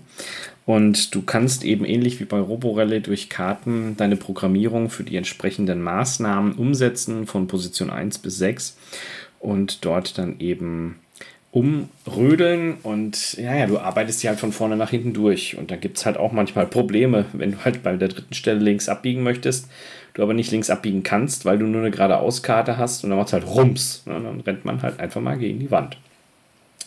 Abgesehen vom Spielprinzip, das ich tatsächlich auch sehr gut finde, ich habe es auch schon einmal mit Freunden durchgespielt, fand ich besonders beeindruckend das Artwork. Also es sind tatsächlich große Miniaturen und was mich als faulen Artwork-Spieler tatsächlich besonders freut, die sind bereits angemalt. Die sind komplett angemalt und das Zumindest ist nicht mal die so vier grottig. Charaktere, die man selber spielt. Ne? Also Genau, die, die, Hauptcharaktere. und die, Minions, Bomben. die sind halt, die haben Ja. so ein Shadow, ich weiß gar nicht. Schwarz, Leute, die das genau. malen, können mir sagen, wie das heißt, wenn man jetzt so Schattensachen drauf malt. Ja, also die haben zumindest so ein bisschen Farbe schon mal gesehen aus der Nähe. Und das fand ich tatsächlich sehr gut. Was mich auch positiv geflasht hat bei diesem Spiel, ist das Boxdesign, dass eben tatsächlich auch wirklich jede Figur ihren festen Platz hat, beziehungsweise dass die Positionen für die, keine Ahnung, 40 Minions, die es gibt, mit vier verschiedenen Waffen, auch wirklich so designt sind, dass jede Minion-Figur in jede andere Slot-Position passt. Das heißt, der Typ mit der Axt passt da genauso rein wie der, der sich hier, was weiß ich, den Knüppel über den Kopf schwingt, genauso wie der, der die Nunchakos schwingt oder genauso wie der, der einfach nur irgendwie da sitzt und sich an den Klöten rumspielt. Keine Ahnung. Also ich finde es großartig und das hat mich tatsächlich sehr positiv beeindruckt. Und was mich noch positiv dazu beeindruckt hat und auch letztendlich zum Kauf führte, ist die Kombination der Entwicklungsstufen mit einem ja, Escape Game, wo man eben Umschläge öffnet. So, ja, ihr befindet euch jetzt in Level 3, ihr dürft jetzt den Level 3 Umschlag öffnen. Hier sind eure Instruktionen, das sind die schlimmen Dinge, die passieren und und und. Das fand ich schon ziemlich geil. Und darum mag ich dieses Spiel auch. Aber ich habe auch gelernt, man kann es nicht mit jedem spielen. Also wer im Kopf-Tetris nicht so gut ist, der fährt halt ständig gegen die Wand. Und wer ständig gegen die Wand fährt, ist A, kein guter Mitspieler, weil er halt ständig an der Wand klebt. Und B hat die Person dann auch meistens nicht so viel Freude daran, damit zu spielen. Ja. Wenn man dann nichts macht, während die anderen halt zig Minions töten oder zu den, ich weiß gar nicht, was sind das, Kristalle oder sowas, irgendwie muss man häufig irgendwo hinkommen. Und ja, ja du musst, musst häufig irgendwas einsammeln, ja. irgendwelche Spawn-Dinger sammeln. Besonders nervig sind die Level, wo du diese dusselige Bombe vor dir herschieben musst. die darf nicht so oft getroffen werden. Du darfst sie nicht gegen die Wand klatschen. Sie ist doppelt so schwer, wie du sie ziehst. Es ist schon ja, schwierig. Und was mir auch sehr gut gefallen hat, ist diese Spielmechanik, wenn du identische Karten hast, die eine Waffe oder eine Eigenschaft haben, dass du sie stacken kannst. und dadurch können. eben, dass du dadurch genau eine Verbesserung erzielst. Und das fand ich auch großartig. Also ganz, ganz tolles Element und das sorgt auch meiner Meinung nach für einen hohen Wiederspielwert bei solchen Sachen. Ja. Ja. Was hast du denn, Dominik? Meine Nummer 4 hat auch wieder mit, ähm, also ich glaube, es hat fast alles bei mir mit Miniaturen zu tun, bis auf vielleicht gleich eins. Ich kannte eben so Miniaturen bis dato dann hauptsächlich eben aus Dungeon Crawlern und eben World of Warcraft. Und war dann zum ersten Mal ein bisschen geflasht, auch wenn ich das Spiel im Nachhinein gar nicht so sehr mag, als eben jemand mit Blood Rage ankam. Und dann ah, eben ja auch schon bemalt war alles und dann einfach die Größe der Monsterfiguren vor allem und der Detailreichtum, den die dann hatten und das für ein Spiel, was ja eigentlich so ein Drafting und ja, setz deine Püppchen mal da irgendwie hin, ne? Spiel ist. Also gar nicht so, dass du irgendwie durch so ein Dungeon wirklich läufst, sondern. Ja, Area so Control mit Drafting. Ich weiß gar nicht. Worker Placement würde ich jetzt nicht sagen, aber ja, also mit Drafting dann Sachen dann da platzierst. Und ja, also das hat mich damals schon ziemlich beeindruckt, als da das jemand auf den Tisch gepackt hat. Also habe ich mir auch die ganzen gut angemalten Monster dann auch eine ganze Weile lang angeguckt. Ich weiß jetzt auch gar nicht, ob das jetzt von dir das Spiel war oder vielleicht von. Nicht. Achso, von wer, äh, hier Dings, ne? Hier ja, Dirk die selbst, haben halt, aber die haben, glaube ich, kein komplett hat das und, Altes. Ja, weiß gar nicht. Dann hat irgendjemand anderes vielleicht mitgebracht gehabt dahin. Also ich habe es mal nicht im Laden gespielt gehabt und es war dann eben auch okay. bemalt komplett. Daran erinnere ich mich. Und ja, also wie gesagt, dieser Detailreichtum an den Figuren, die dann da waren, äh, den kannte ich vorher, glaube ich, auch nicht so sehr. Ich glaube, ich weiß gar nicht, vielleicht auch bei meine Zombie-Side konnte halt auch schon einige Details haben, aber ich fand Blood Rage hat da nochmal eine ganze Schippe an ja, draufgehauen. Also, sagen wir mal so, Blood Rage war sicherlich auch eines der frühen Simon-Spiele, die sehr opulent waren. Und vor allem, man muss ja sagen, so bei Blood Rage, das ist ja ein Preis-Leistungs-Verhältnis, das ist ja, ich will die fast ungeschlagen. Ich meine, das hat damals irgendwie 66 Euro gekostet und hat wirklich einen Arsch voll Miniaturen. Ja die auch dann wirklich, wirklich auch gut gemacht ja, waren. Also, ähm, ohne Frage. Also, wie gesagt, das Spiel selbst hat mich dann halt hinterher nicht so überzeugt, vor allem da man dann häufig es eben mit Leuten gespielt hat, die das dann häufig gespielt haben. Und wenn man dann selber die Karten nicht so gut konnte, haben die halt jedes Mal mit dir den Tisch halt aufgewischt. Ne? Also mhm. du hast nicht mal ansatzweise da mithalten können, weil die einfach wussten, welche Kombination von Karten, die man draftet, besonders effektiv ja. waren. Ja, das ist schon richtig. Und ähm, ja, wenn du da halt nicht die Kenntnis hattest, konntest du da halt bis halt unter ferner Liefen gelaufen. Was beim ersten Spiel okay ist, ne, wenn man halt das Spiel kennenlernt. Aber wenn ich beim dritten, vierten Spiel immer noch merke, ja, ich habe es jetzt vor einem halben Jahr gespielt und die, mit denen man das dann gespielt hat, die haben es gefühlt letzte Woche ja. dreimal gespielt schon. Ja, da ist ja. dann halt, da hatte ich dann halt irgendwann so ein bisschen ja. die Lust verloren, weil ja, ich habe auch kein Problem damit, mal zu verlieren, aber von Anfang an zu wissen, du hast nicht den Hauch einer Chance und es ist nicht dein erstes Spiel, es ist nicht einfach nur, weil du es jetzt zum allerersten Mal spielst, war da nicht so meins dann. Ja, aber trotzdem, erstmal war es so ein Wow-Moment, boah, krass detaillierte Miniaturen und einfach das Spielprinzip, was eben, wo ich eher so dachte, oh, das hätte ich jetzt nicht mit, also mit diesen krassen Miniaturen verbunden. Ja, ich mag ja durchaus diesen 30er, 40er Jahre Zeichentrick-Style. Und deswegen ist das auch bei mir bei einem Spiel, äh, wo ich dann gesehen habe, hat das, muss ich haben. Was ein bisschen schwierig war, weil das gab es erst nur auf Englisch und auch in Deutschland schwierig zu bekommen. Mittlerweile ist das, glaube ich, sogar über die Spieleschmiede auf Deutsch, also für die, die in der Schule nicht richtig aufgepasst haben. Es geht um Vagrant Song. Und da insbesondere einige der in Anführungsstrichen Monster, es sind ja keine Monster, es sind ja Geister, denen man ja irgendwie zeigen muss, wie sie denn sinnigerweise aufs Licht zugehen und eben nicht in der Geisterwelt gefangen bleiben. Und da insbesondere der Lightkeeper und die Lady in White, die sehen schon ziemlich geil und ein bisschen gruselig aus, insbesondere der Lightkeeper. Also der Lightkeeper ist also so ein Leuchtturmwärter, allerdings eben als Geist und ein sehr düsterer Geist. Und die Lady in White ist halt eben eine Lady in White, aber auch halt eben sehr gruselig.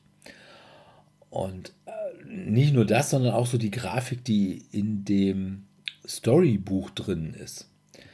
Da ist zum Beispiel eine der Bone Orchard. Und das ist halt ja ein Garten mit irgendwie lauter Toten. Also jetzt nicht wirklich toten Toten, sondern so, also ein sehr toter Garten, möchte man sagen. Das ist wirklich gut gemacht. Und auch an der Stelle, dieses Spiel hat mich absolut von Acryl-Standys überzeugt. Also mittlerweile würde ich sagen, gerade wo ich so eine sehr comichafte Grafik habe, da finde ich, tut Acryl-Standys eine Menge für. Also da würde ich fast sagen, kommt ich würde nicht so weit gehen, dass ich sage, sie ist besser als richtige Miniaturen, aber ich würde schon sagen, das ist ebenso gut. Und vor allem sieht es einfach sehr, sehr wertig aus. Anders als eben Pappstandys. Pappstandys sehen immer billig aus. Hm, das stimmt leider, ja. Und diese Acrylsachen, das ist schon schön. Also von daher, Vagrant Song ist auch ein finde ich, sehr solides Spiel.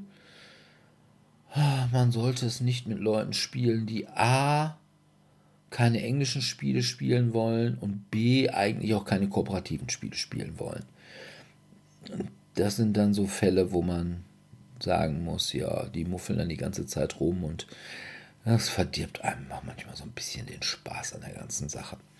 Das ganze Grafikdesign von Vagrant Song ist von Yen Mai Diem. Und ja, es ist halt so eine typische ja, Weird-Produktion, also von Weird Games, die jetzt nicht ihren Tabletop-Geschichten entsprechen, aber also Weird ist halt eben immer so ein bisschen was anderes. Ne? Drum vielleicht auch der Name Weird Games. Also kann ich wirklich nur empfehlen. Vagrant Song und dabei dann der Lightkeeper und die Lady in White, die leider erst relativ spät im Spiel vorkommen. Ja, jo. Ja, ich hatte auch einen großen Aha-Moment bei meinem ersten Legacy-Game, als unser Spielleiter die Anweisung vorlas, la la la, ihr habt euch dazu entschieden, die kleine, was auch immer, Sophie nicht zu retten. Dies hat Einfluss auf das weitere Spielgeschehen. Nimm dir den Gegenstand A16 und zerreiße ihn. Und mein Spielleiter nahm den Gegenstand A16 und zerriss die Karte. Mein Gamer-Herz hat geweint. Geweint. Mein Hirn hat geweint. Innerlich dachte ich mir so, und dann wurde mir klar, ach nee, ist nicht mein Spiel, aber es fühlt sich so falsch an. Es sieht auch so schrecklich aus. Und ja, that's it. Also die Erkenntnis bei Legacy Games, dass sich der Spielplan ändert, dass sich das Spielmaterial fortwährend ändert, das war für mich echt hart. Das geht sehr nah an einen anderen Moment heran, den ich jetzt einfach mal damit zusammenfassen würde. Bei Escape Games von Cosmos oder ähnlichem, die alle nur einmal spielbar sind, weil die Verpackungen bekrickelt werden, auseinandergepflückt oder oder oder.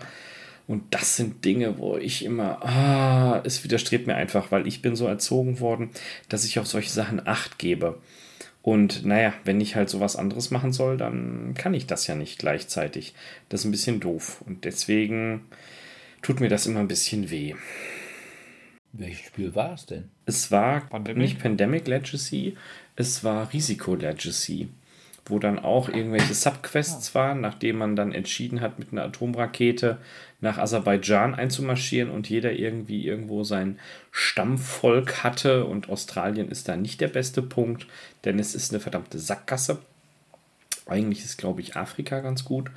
Ähm, und das war tatsächlich für mich schlimm. Also da, wir haben zwei Runden gespielt und das war das erste Mal, wo tatsächlich der Spielplan bearbeitet wurde in dem eine Stadt ausgelöscht wurde und die somit keine Ressourcen mehr produzieren konnte, weil dort eben aufgrund des nuklearen Fallouts irgendwas nicht mehr machbar war.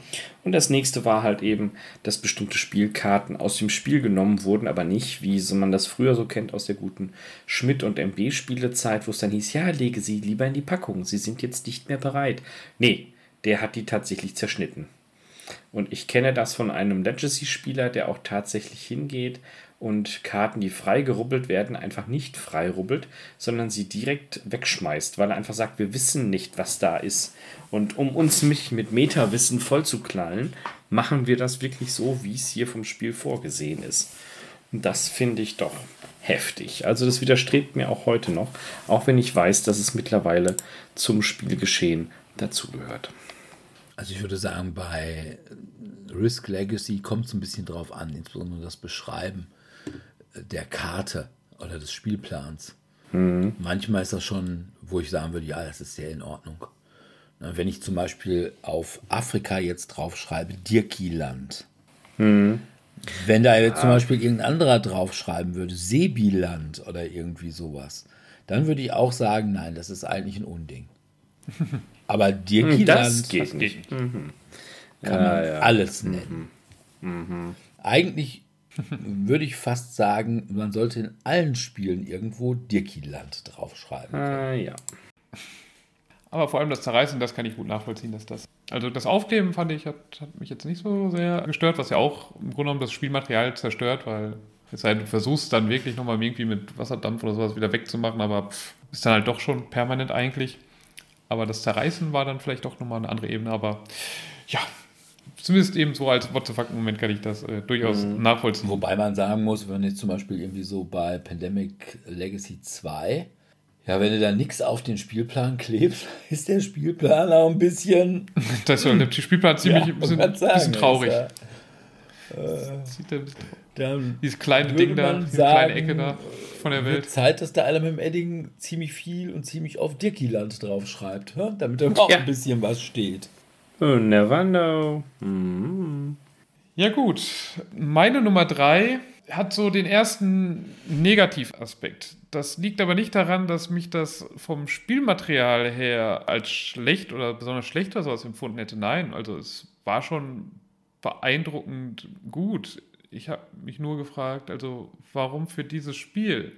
Also ich hatte mal, also selber gar nicht einen Freund, aber ein Freund hatte eben jemanden, der auch irgendwie sehr stark in der Brettspielszene drin war. Und der hat sich für, ich glaube, über 1000 Euro oder 1000 Euro, keine Ahnung, um den Dreh irgendwo herum, hatte der sich irgendwie diese Small World Design Edition ersteigert irgendwie gehabt. Und ich weiß gar nicht, ich glaube, es muss ersteigert gewesen sein. Und das sieht ja schon echt krass aus. Also ich glaube, es ist auch eine Holzbox mehr oder weniger gewesen und diese ganzen Plastikplättchen und Holzplättchen, die da dann da drin waren, das ist alles schon richtig gut gemacht. Auch die Münzen sehen ganz nett aus, wobei ich denke, Münzen, ja, kann man auch für 10, 15, 20 Euro so ein Pack Münzen kaufen. Also das sieht schon alles ziemlich gut aus. Also von daher war es schon auch, also vom dem Effekt her beeindruckend. Aber wer Small World kennt, das ist ein nettes, kleines Spiel. Das spiele ich auch mal ganz gerne so als Strategiespiel. Aber ich brauche dafür keine 1000 Euro Variante. Also da war ich nicht neidisch darum, dass ich das jetzt nicht bekommen hätte. Also zumindest nicht für den Preis und auch selbst, also gratis ja, damit ich es verkaufen kann, würde ich es nehmen. Aber ich brauche für Small World nicht so viel, möchte ich nicht so viel Platz in meinem Spielezimmer einnehmen, wie diese Box dann auch einfach groß war. Und das war aber auch schon echt trotzdem beeindruckend, als die dann da bei diesem Spieleabend hervorgezogen kam und dann dachte ich auch, okay, ja, wir spielen es definitiv. Ich meine, wenn man schon so ein teures Ding da mitbringt, dann wird man es auch spielen wollen. Da wird jetzt nicht diskutiert, ob wir erst andere Sachen spielen und dann hinterher wird es nicht gespielt. Also es war wirklich schon cool mit diesen Burgen, also da sind jetzt diese Forts, die, die dann da sind, wo man dann auch diese Plättchen drauflegen kann, und so wie diese Bergminiatursache, wo du dann diese Plättchen drauflegst. Wie gesagt, das sieht alles wirklich cool aus und auch das eben allein, das wird auch schon als Baueffekt reichen, aber dann eben zusammen mit der Größe des Spiels, mit dem Preis, den er damals dafür bezahlt hatte. Ich meine, wahrscheinlich kriegst du heute wahrscheinlich sogar noch einiges mehr dafür, wenn irgendjemand das unbedingt haben möchte. Und aber einfach, ich kannte halt Small World schon. Ne? Also ich mochte Small World, aber das ist für mich halt kein Spiel, was diese Art von Produktion benötigte. Aber nun gut, er hat es und wir haben damit gespielt, es war cool. Aber es war für mich trotzdem klar, ich bräuchte es nicht. naja, das hätte ich wohl auch gesagt. Also. Puh.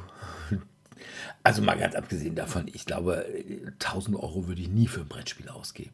Ja, das auch. Mal ganz abgesehen davon, dass ich finde, also gut, du hast eine riesen Kiste, aber auch was da sonst noch so bei ist, da würde ich also einfach, wenn ich das zum Beispiel vergleiche mit 500 Euro, die teilweise irgendwie Leute für ein Kingdom Death Monster oder sowas hinlegen, wo ich noch sagen kann, ja, das kann ich verstehen, die haben schon auch geile Sachen dabei und auch geile Miniaturen dabei, aber hier, also erstmal die Miniaturen, die dabei sind, sind so, ja, okayisch halt, halt so meistens irgendwie, was weiß ich, so ein Berg, wo du dann irgendwie die, die diese Steinchen Teils. reinlegen kannst. Ja. Und, diese Fraktionssteinchen. Ja, aber die auch dann irgendwie gefühlt einen Zentimeter gefasst schon dick sind. Also ich glaube nicht ganz einen Zentimeter, aber schon, also das war schon echt dick. Ich weiß auch gar nicht mehr, ob das Plastik oder ob das auch Holz war. Nee, ich glaube, so, so eine Art, weißt du, dieses, dann, ah, wie kann man das sagen, wie so Dominostein. aber ja. so sehr dickes Plastik. Sehr, dick, sehr dick, ja. Fast so wie so, weiß ich nicht, nicht Bakelit oder sowas. ja. ja, ich habe es wie gesagt auch damals eben nur einmal gespielt, als der Typ eben, ich weiß gar nicht, der kam glaube ich aus irgendwie Süddeutschland, war es ein Kollege vom, ein Kollegen von mir und der hat halt diese riesige Box halt mitgebracht. Da dachte ich, jo. Bei dem Spielabend dachte ich, jo. ja, dann, das spielen wir heute auf jeden Fall. Aber ja, zumal ich. Ich glaube, der Wahl kann es natürlich auch zum wahrscheinlich ein bisschen angeben, ich meine, oder angeben. Aber wobei ja wirklich sein, also da gebe ich dir durchaus recht, also nicht für dieses mhm. Spiel. Ja. Ne, also, das ist so ein Spiel, wo ich jetzt sage, na, ich. Ich jetzt ja, nicht so, so dass ich jetzt. Wenn, wenn ich es jetzt super toll finden würde, könnte ich mir so eine bisschen bessere Variante schon vorstellen, weil, weil manche Sachen sind ja auch schon. Also dann würde ich irgendwie gucken. Pappsachen dann können dann schneller kaputt gehen, aber nee, das hätte dann irgendwie irgendwas vielleicht für 100, ja. 150 Euro sein. Ich war, wie viel kostet das Spiel normalerweise? 30, 35 Euro oder so? Ja, so in die Richtung, ja. Aber ne, ja, wenn ich dann so ein bisschen bessere Ausstattung für 100 Euro oder so kriegen würde. Ja, so wie bei Zug um Zug haben die das ja auch Ja, gemacht, äh, sowas, äh, ne? Wo dann okay, diese ne? Plastikzüge da drin waren. Das ja, fand ich auch. größere Züge dann da, ne? Also das fand ich sauber ganz War cool hübsch aus. und wenn also, ich dann der große Zug um Zug-Fan bin, würde ich auch sagen, ja, ja. kannst du machen. Aber Tausender ja. für Small World. Also, ja. nee. Aber wie gesagt, ich finde es halt auch bestenfalls okay. Und wenn man mir sagen würde, ach, oh, hast nicht Bock Small World, da würde ich auch immer noch meistens sagen, ah, können wir mal gucken, ob wir nicht was Besseres spielen können. Ja, wenn jetzt jemand mit einer 1000-Euro-Variante davon ankommt und sagt, ich halte die Luft an, bis wir Small World spielen oder ich umkippe, ja. dann würde ich sagen, ja komm, lass uns Small World spielen. Aber sonst würde ich auch sagen, komm, lass uns mal gucken. Mathe Jux oder irgendwie sowas. Also es gibt sicherlich Spiele, die, wenn ich die Auswahl hätte zwischen Small World, Roborelli und Burgen von Burgund, ohne jetzt für in zwei Wochen spoilern wollen, aber dann wird es sicherlich Small World sein, ja. ja. Na gut. Ja.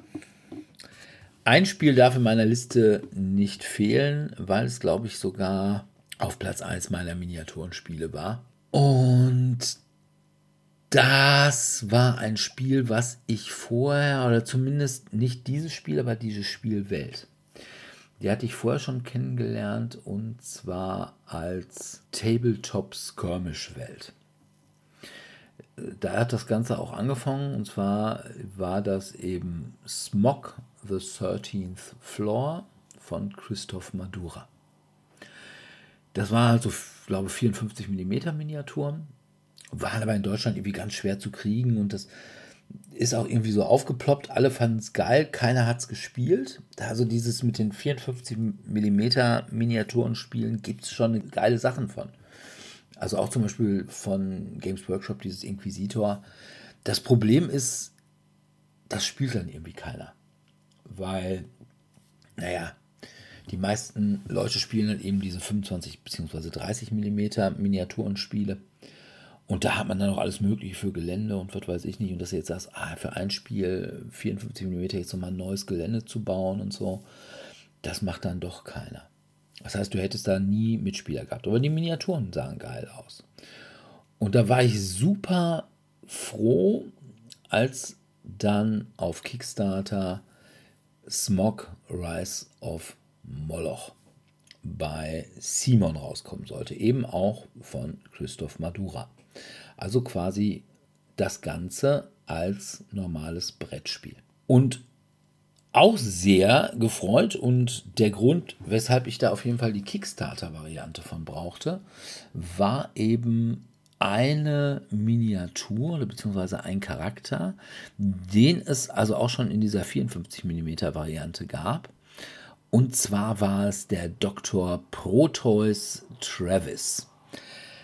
Das war ein, ja, ein Arzt, der sich sehr um irgendwelche in irgendwelchen Armenvierteln umgetan hat und da als Arzt gearbeitet hat und ja, sich da auch vor allem insbesondere als Fachmann für irgendwelche Mutationen erwiesen. Und dann hat er allerdings auch sich infiziert bei einem seiner Patienten und wurde dann eben auch sehr schwer entstellt und deswegen trägt er quasi zwar immer noch irgendwie so eine 19. Jahrhundert Gentleman's Kleidung, also irgendwie so ein, so ein Mantel, wie so ein Sherlock Holmes Mantel, aber eine, ein Hut, aber dann irgendwie so ein fleckiges Tuch über dem Gesicht und dann irgendwie Handschuhe und so und geht ganz buckelig und den fand ich schon als 54 mm Miniatur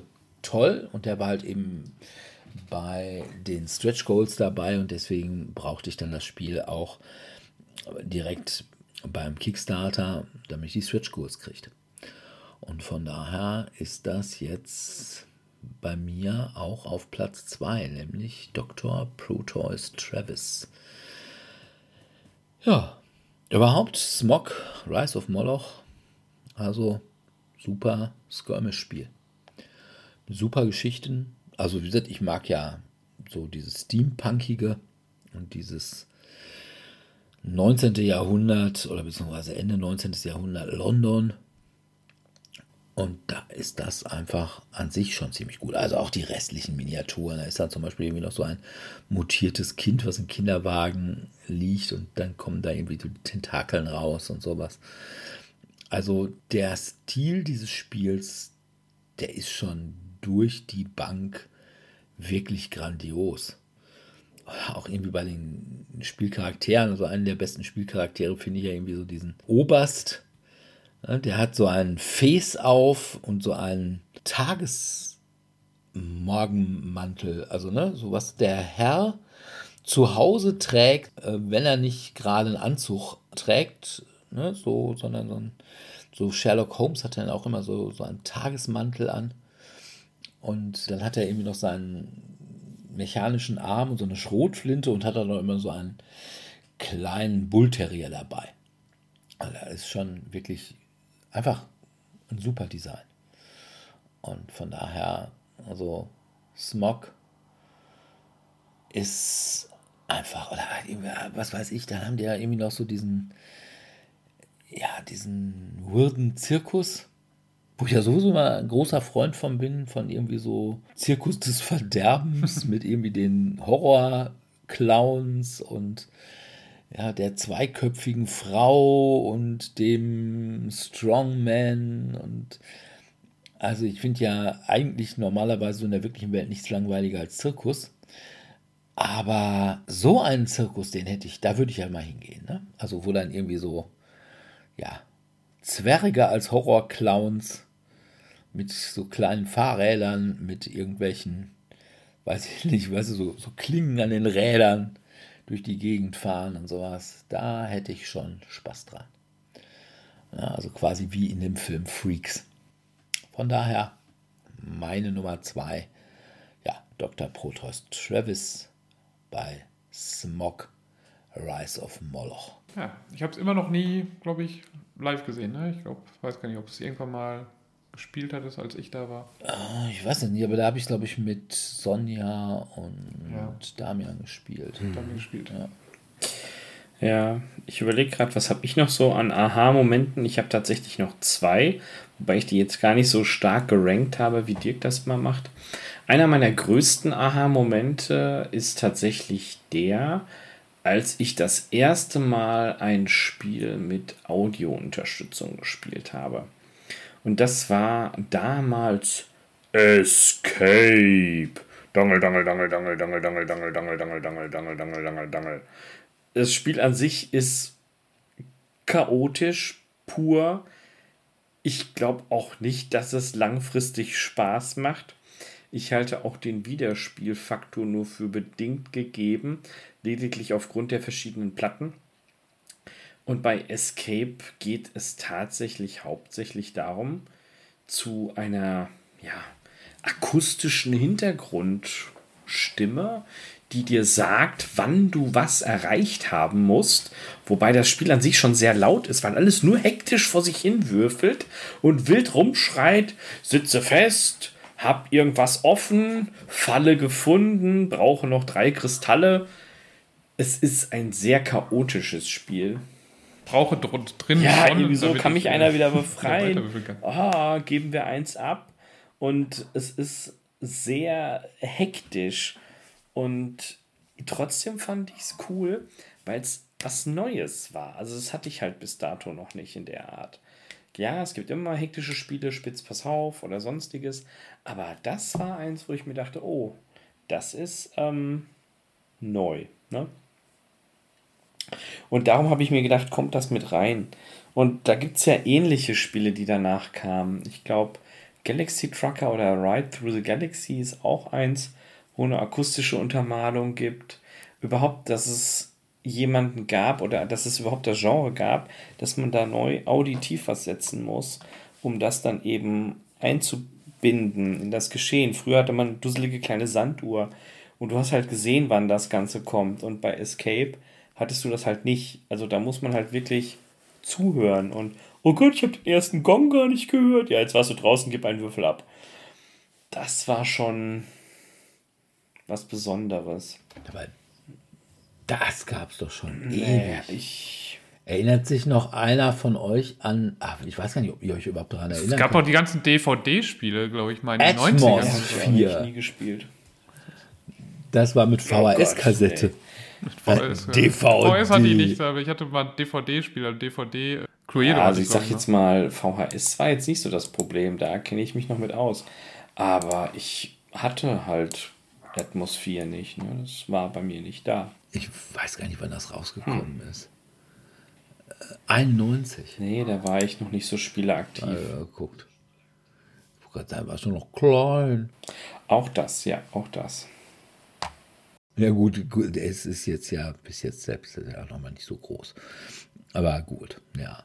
Atmosphäre mit diesem Typen da, der dir einen vom Video vorlabert. Oh Gott. Ja. Ja. Ich meine, was bei Audiotief What the Fuck gewesen ist, oder immer noch What the Fuck für mich ein bisschen ist, ist hier Forgotten Waters einfach gewesen, einfach weil so viel da gesprochen wurde und für ein Spiel, was wahrscheinlich sich in Deutschland vielleicht 2000, 3000 Mal verkauft hat. Ja, sicherlich Also glaube ich nicht so viel, aber dass sie da die ganzen Stories, aber ich glaube, das war Plätthead, die dann das bezahlt haben, aber naja. Aber, äh, ja, Sebi, was ja. Also ich habe noch eins mit Würfeln, aber das okay. ist dann das letzte. Ja, kommen wir gleich zu. Ja, meine Nummer zwei ist das erste Crossover und dann eben so der Gegenpol zu dem, was ich eben gerade erzählt habe, so eine Deluxe-Variante, die vollkommen überproduziert ist. Ich meine, die ist auch überproduziert, aber die hat keine 1000 Euro gekostet. Ne? Da habe ich halt nur 70 Euro für bezahlt. Oder gut 70 Euro, ich glaube mit Versand ein bisschen, also ein bisschen über 70.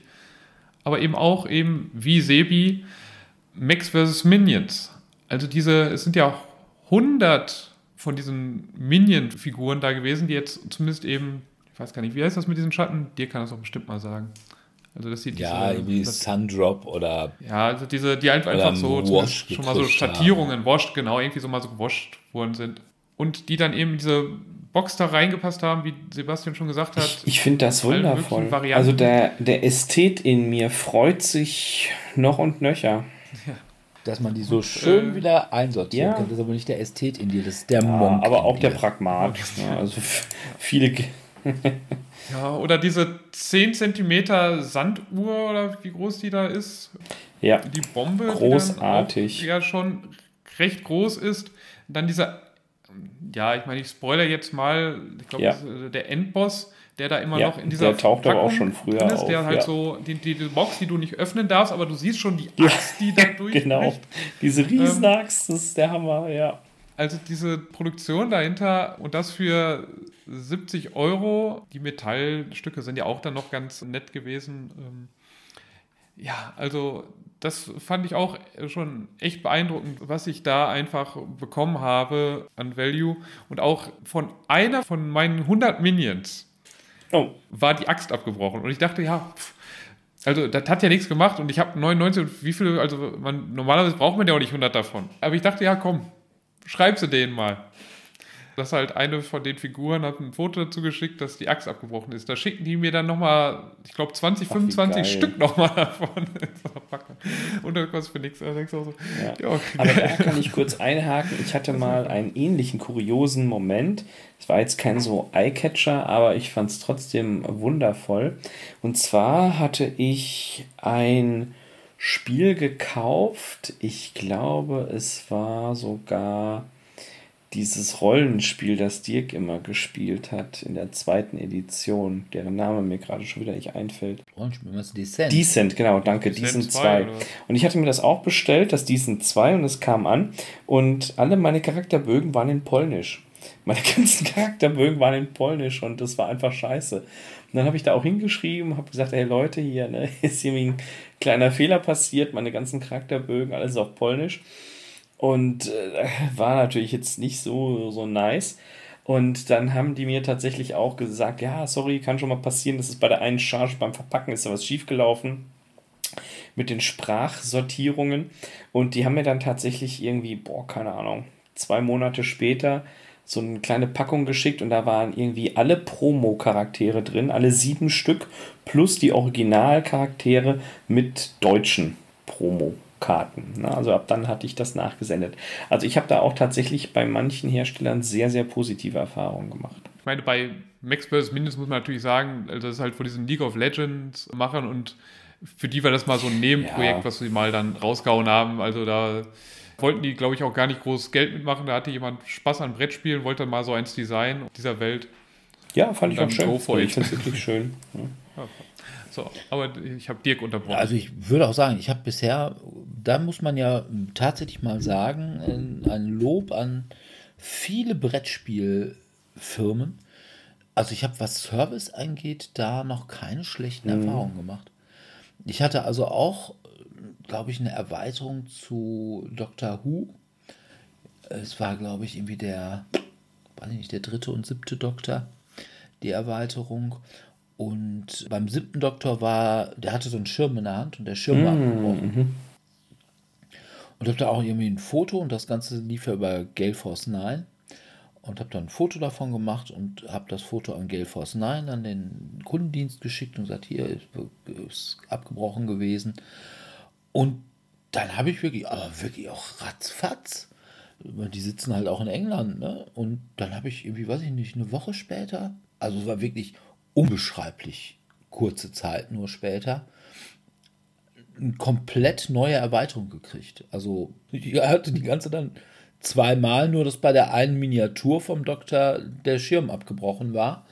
Na gut, die habe ich dann weiter verschenkt, meine alte, weil ich hatte dann ja die neue. Und da war ich auch wirklich, habe ich gesagt, ich war holla. Ne? Also Daumen hoch. Gelfos 9.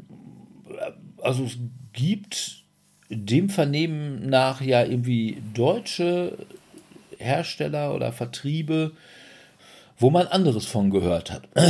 Schwerkraft. ja. Ne? Ja.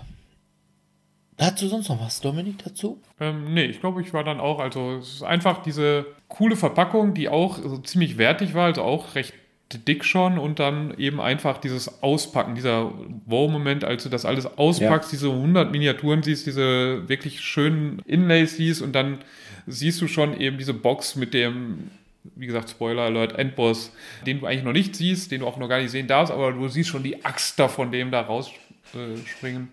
Ja, also das war schon cool, auch wenn es halt auch dann meinetwegen ein bisschen überproduziert war, weil dann das sehr viel Tischplatz eingenommen hat, weil, weil auch die Spielbrettkarten, also es war ja dann so modular, dass du halt eben ähm, Karten, also so quadratische Flächen dann hattest.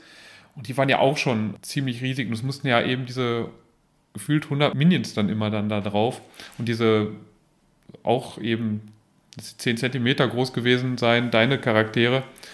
Also das war schon ein cooler What the fuck-Moment, äh, als man das ausgepackt hat. Und dann das Bewusstsein, dass ich dafür in Anführungszeichen eben auch nur 70 Euro bezahlt habe und nicht eben 1000 Euro für so ein Small Ja, wobei man natürlich auch sagen muss, das lag ja auch so ein bisschen daran, dass. Dass die damit nicht viel Geld ja, verdienen ja, wollen. Das ja quasi so. Also das, wenn wir damit plus minus null ungefähr rauskommen und selbst wenn wir damit ein paar tausend machen, die Millionen oder die wir mit League of Legends, League of Legends indem wir irgendwelchen ja, macht das nicht Kindern da irgendwelche Microtransactions aus den Rückenleiern. Na gut, aber gut, da kannst du wenigstens nicht für Tänzer ausgeben. Aber es gibt bei mir relativ viele Spiele in meiner Sammlung, wo ich sagen würde, so das Gesamtart-Konzept. Also Miniaturen und Grafiken und was weiß ich nicht, das ist schon toll. Aber wo ich jetzt irgendwie nicht so eins rauspicken könnte. Also wenn ich zum Beispiel so sagen würde, ein Solomon Kane oder sowas. Beim Solomon Kane könnte ich jetzt nicht sagen, boah, das ist das What the fuck da drin. Oder auch bei, was weiß ich denn nicht, hier Death May Die oder so. Aber ne, insgesamt würde ich schon sagen, Death May Die ist grandios, also sieht auch grandios aus und ne, sich davor denke, boah, geil. Aber es ist jetzt nicht so, wo ich das so festmachen konnte. Es gibt aber ein Spiel, wo ich das auch festmachen konnte, wo ich auch wieder gesagt habe, als ich das gesehen habe, habe ich gesagt, muss ich haben. Obwohl ich damals den Kickstarter leider nicht mitgemacht habe und was mir heute noch leid tut. Und was mir auch leid tut, ist, dass irgendwie Bekannter von mir dann irgendwie, er hat ihn nicht, aber er hat ihn irgendwie bei eBay für super billig gekauft. Und dann auch wieder für super billig verkauft. Und da hatte ich dann das Grundspiel schon und so. Jedenfalls, das, was mich da komplett geflasht hat, das sind eigentlich irgendwelche Nebencharakter, die auch nur alle Nasen lang mal ins Spiel kommen.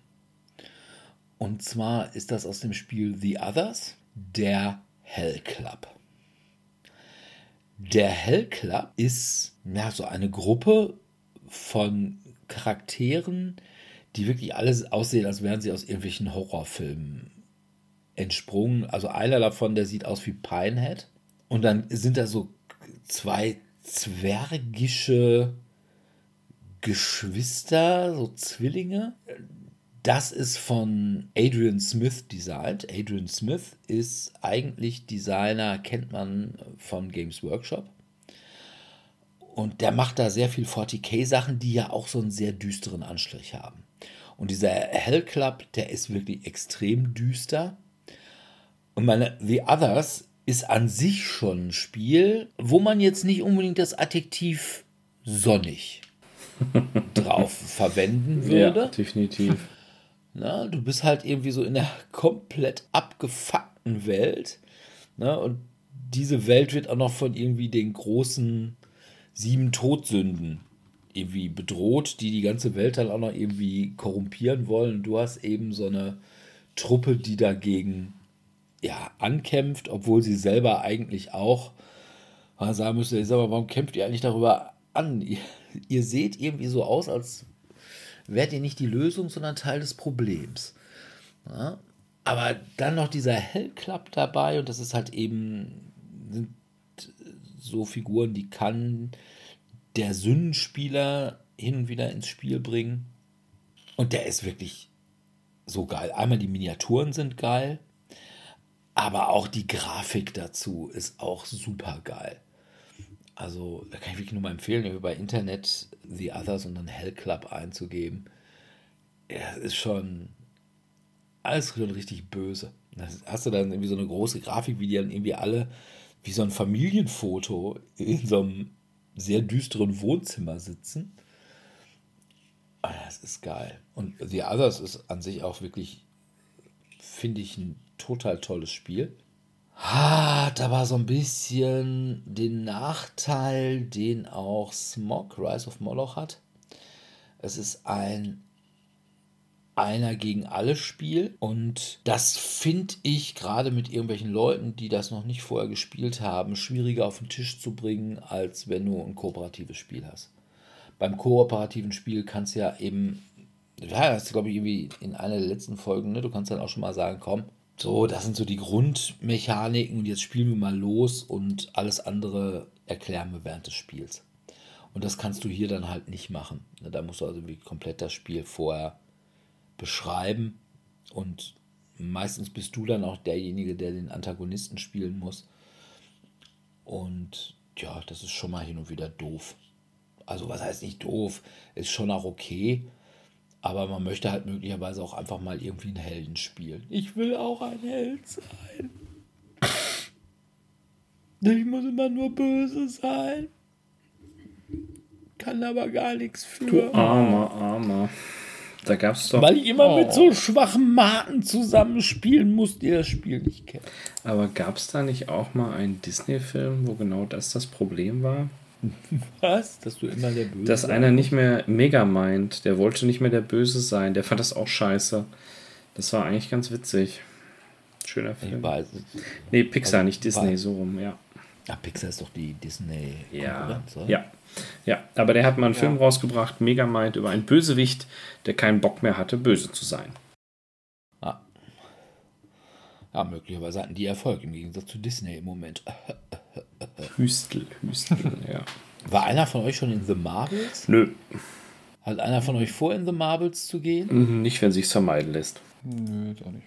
Ich auch nicht, obwohl es mit Miss Marvel ist. Ne? Ja. Ich hoffe einfach nur noch, dass ich, ich habe ja noch das Disney Plus Abo, was ich jetzt aber auch gekündigt habe, für diese 2 Euro pro Monat gehabt und hoffe, dass ich dann noch es schaffe, den letzten Indiana Jones Film, der jetzt ja auch nicht so gut sein soll, aber man ja, möchte ja, alles gesehen haben, Abschluss, ne, wenn man alle gesehen hat. Genau, dass ich die dann gesehen habe und das kommt, ich, mein Abo geht glaube ich bis zum 17. und es kommt am 15. raus. Ich muss es dann genau gucken. ja, gut. Ja, Sebi, deine Nummer 1. Ja, meine Nummer 1 startet mit dem wunderbaren Intro. Es kam die Zeit, als es keine echten Helden mehr gab. Nur noch zahnlose Scharlatane und kurzatmige Raufbolde ohne Schulabschluss durchstreiften das geplagte Land und zogen mit ihren erlogenen Geschichten über vermeintliche Heldentaten der Bürger das sauer verdiente Geld aus den Taschen. Als, als dies dem König zu Ohren kam, fiel ihm vor Wut fast die Juwelen aus der Sonntagskrone. Diese peinliche Entheldung des Landes war nicht hinzunehmen. So beschloss er, seine treuen Späher auszuschicken, die gefährlichsten Labyrinthe des Reiches ausfindig zu machen. Alsdann ließ er jeden Möchtegern Helden seines Landes ergreifen, dem er habhaft werden konnte. Er warf das ganze Gesindel portionsweise in eines dieser uralten Labyrinthe. Dort sollten sie sich als wahre Helden erweisen oder mit ihren schimmeligen Kadavern das schleimige Moos füttern. Man will es kaum glauben, aber ihr seid diese Helden. Glückwunsch. Also kämpft oder düngt das Moos. Und wie Dirk natürlich direkt korrekt zugeordnet hat, es ist dann weiter. Oh, wie herrlich finde ich dieses Spiel. Alleine schon der Umstand, dass ein Würfel nicht nur als zufallsorientiertes ja, Abbildungselement dient, sondern auch als proaktiver Teil der Spielmaterialgestaltung, finde ich großartig. Es ist so irrwitzig und so herrlich chaotisch, dass man den kooperativen Teil tatsächlich nahezu vergisst weil es insgesamt einfach sehr schön ist. Ich finde das Setting toll, ich finde die Ideen super kreativ, ich habe auch diverse Erweiterungen dazu. Man muss pusten, man muss den Ellenbogen benutzen, man muss die Nase des Mitspielers verwenden, aber alleine schon auf die Idee zu kommen, mit der Hand ich glaub, des man Mitspielers. Muss die eigene Nase, Das nicht ist- die Nase des ja, du kannst Mitspielers. alles So benutzen. Es ist ja Würfel mit dem Auge, Würfel mit der Hand eines Mitspielers und du bekommst nochmal zwei Punkte. Was ist das für ein irrer Quatsch? Und es ist so lustig. Also, ich habe es schon so oft gespielt in verschiedenen Gruppen und wir haben immer gelacht. Und auch wenn die Level relativ überschaubar sind, finde ich es dennoch ein großartiges Spiel.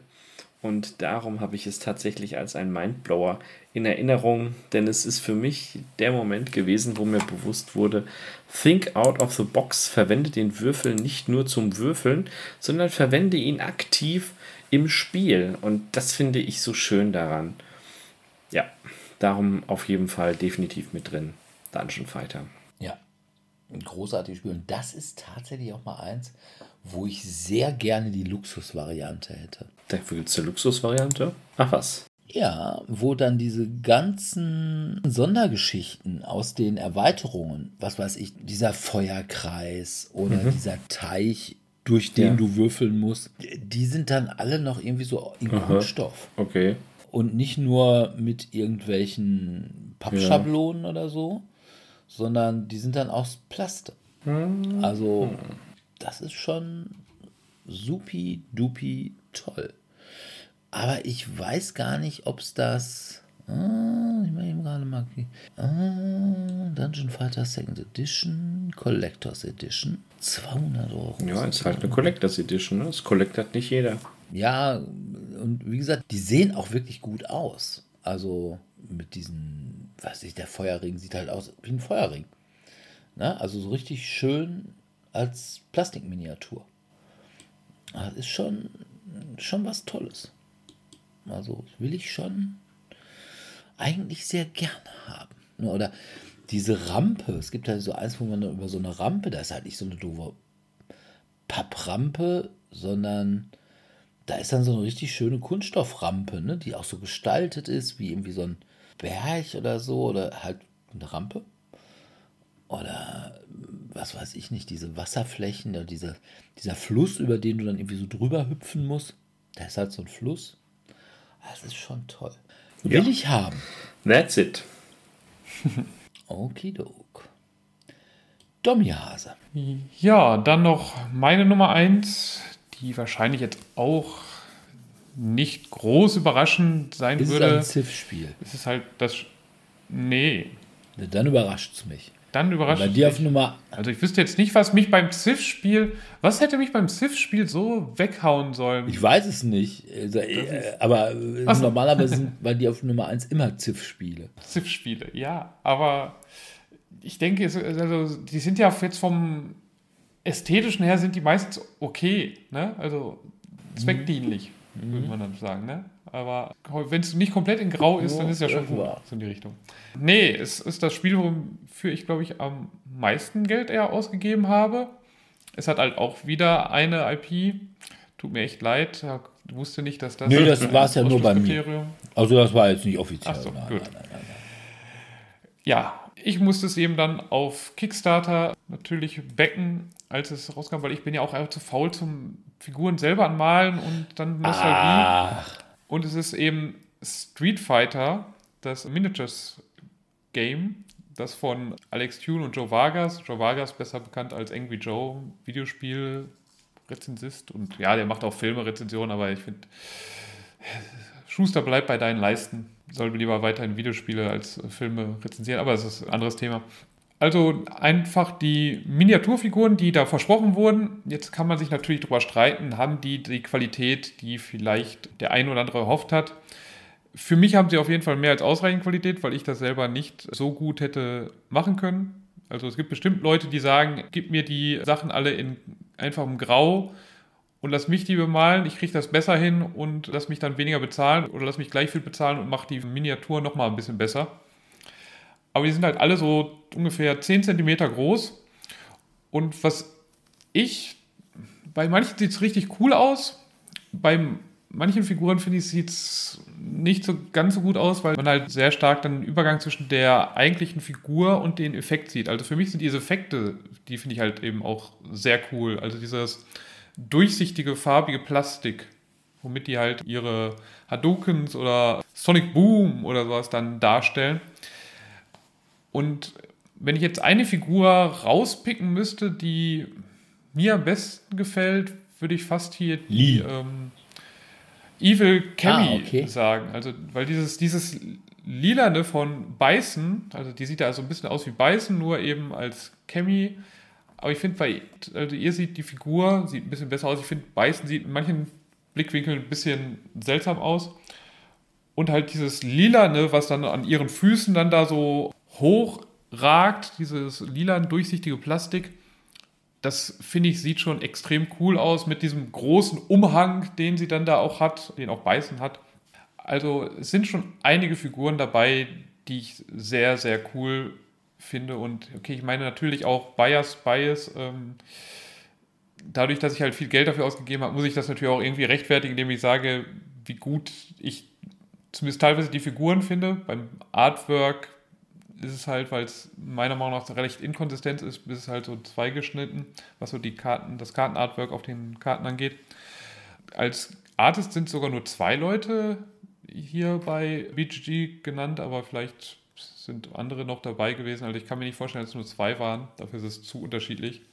Gnomo del Bosque und Mauricio Herrera, die das gemacht hätten. Also ich bin schon von einigen der Figuren sehr begeistert. Wie gesagt, manche Figuren sehen ein bisschen schlechter aus. Da finde ich, dieser Übergang zwischen dieser Hartplastik und diesem Effekten sieht, finde ich, manchmal nicht so ideal aus, wie ich es mir vielleicht wünschen würde. Und das Spiel selbst natürlich, also ja, also wir waren ja schon vorhin mal bei Overpriced.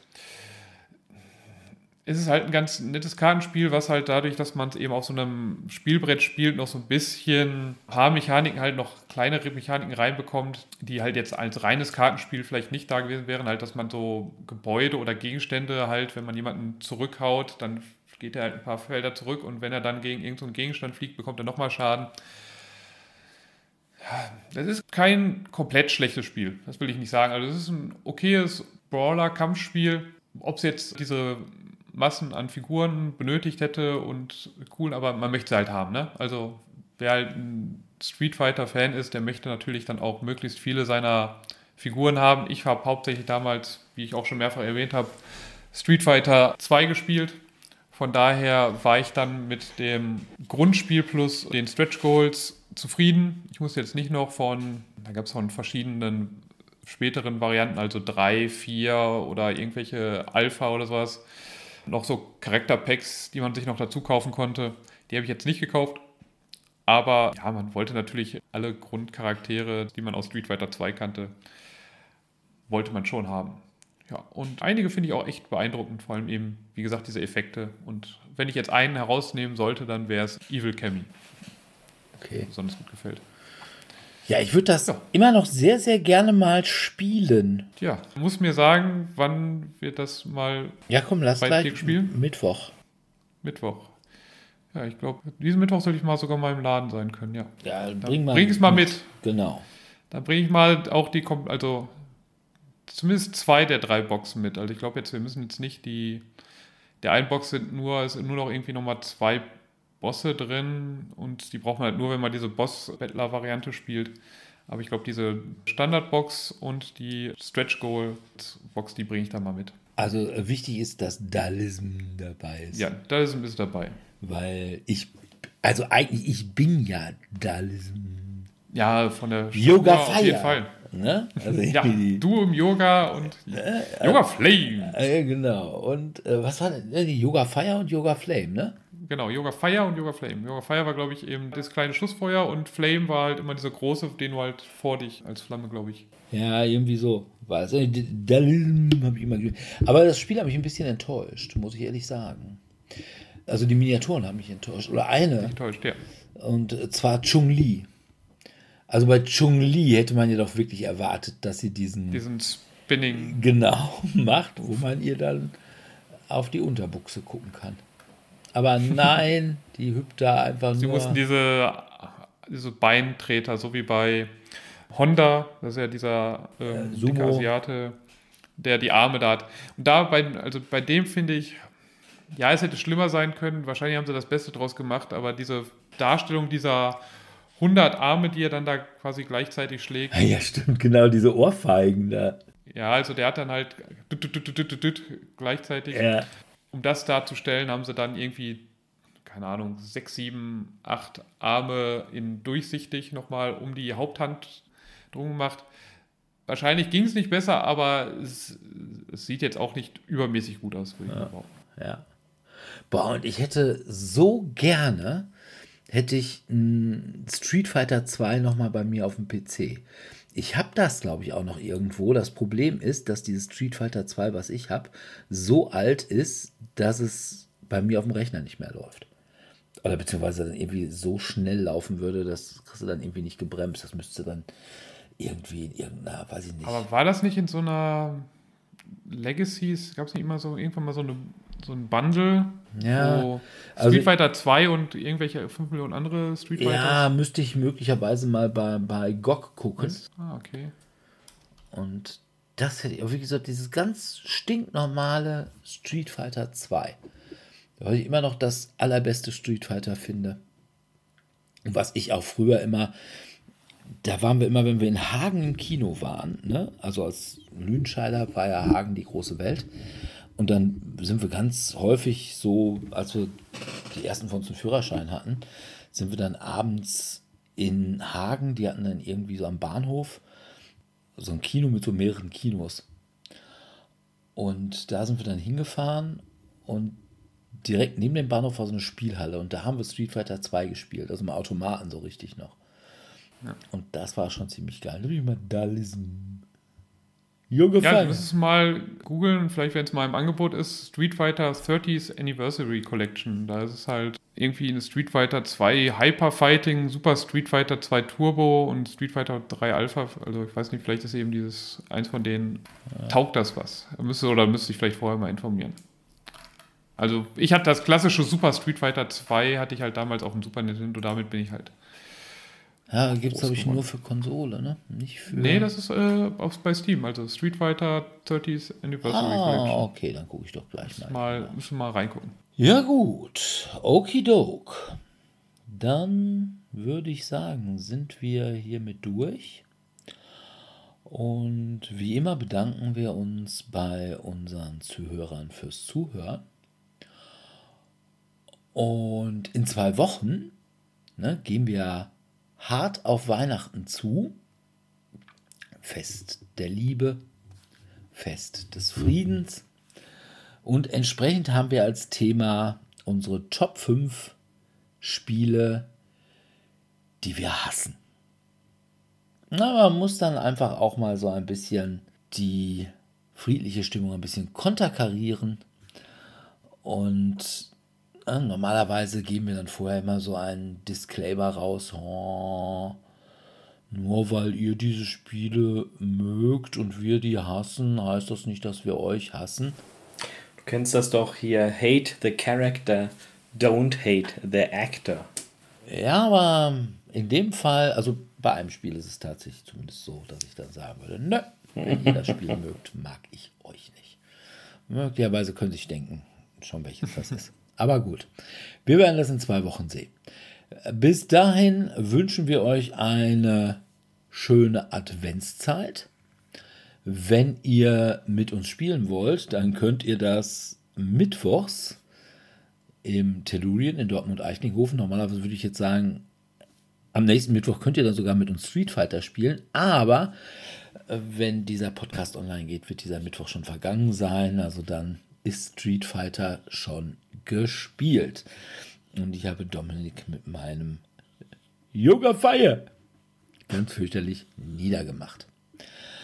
Ansonsten freuen wir uns natürlich, wenn ihr uns bei Facebook liked, wenn ihr uns Fragen schickt, wenn ihr kommentiert, wenn ihr uns beim Podcatcher eurer Wahl mit dem bewerft, was man denn dem Podcast seines Herzens an Guten zufließen lässt, seines Sterne, seines Herzchen, sei es was auch immer.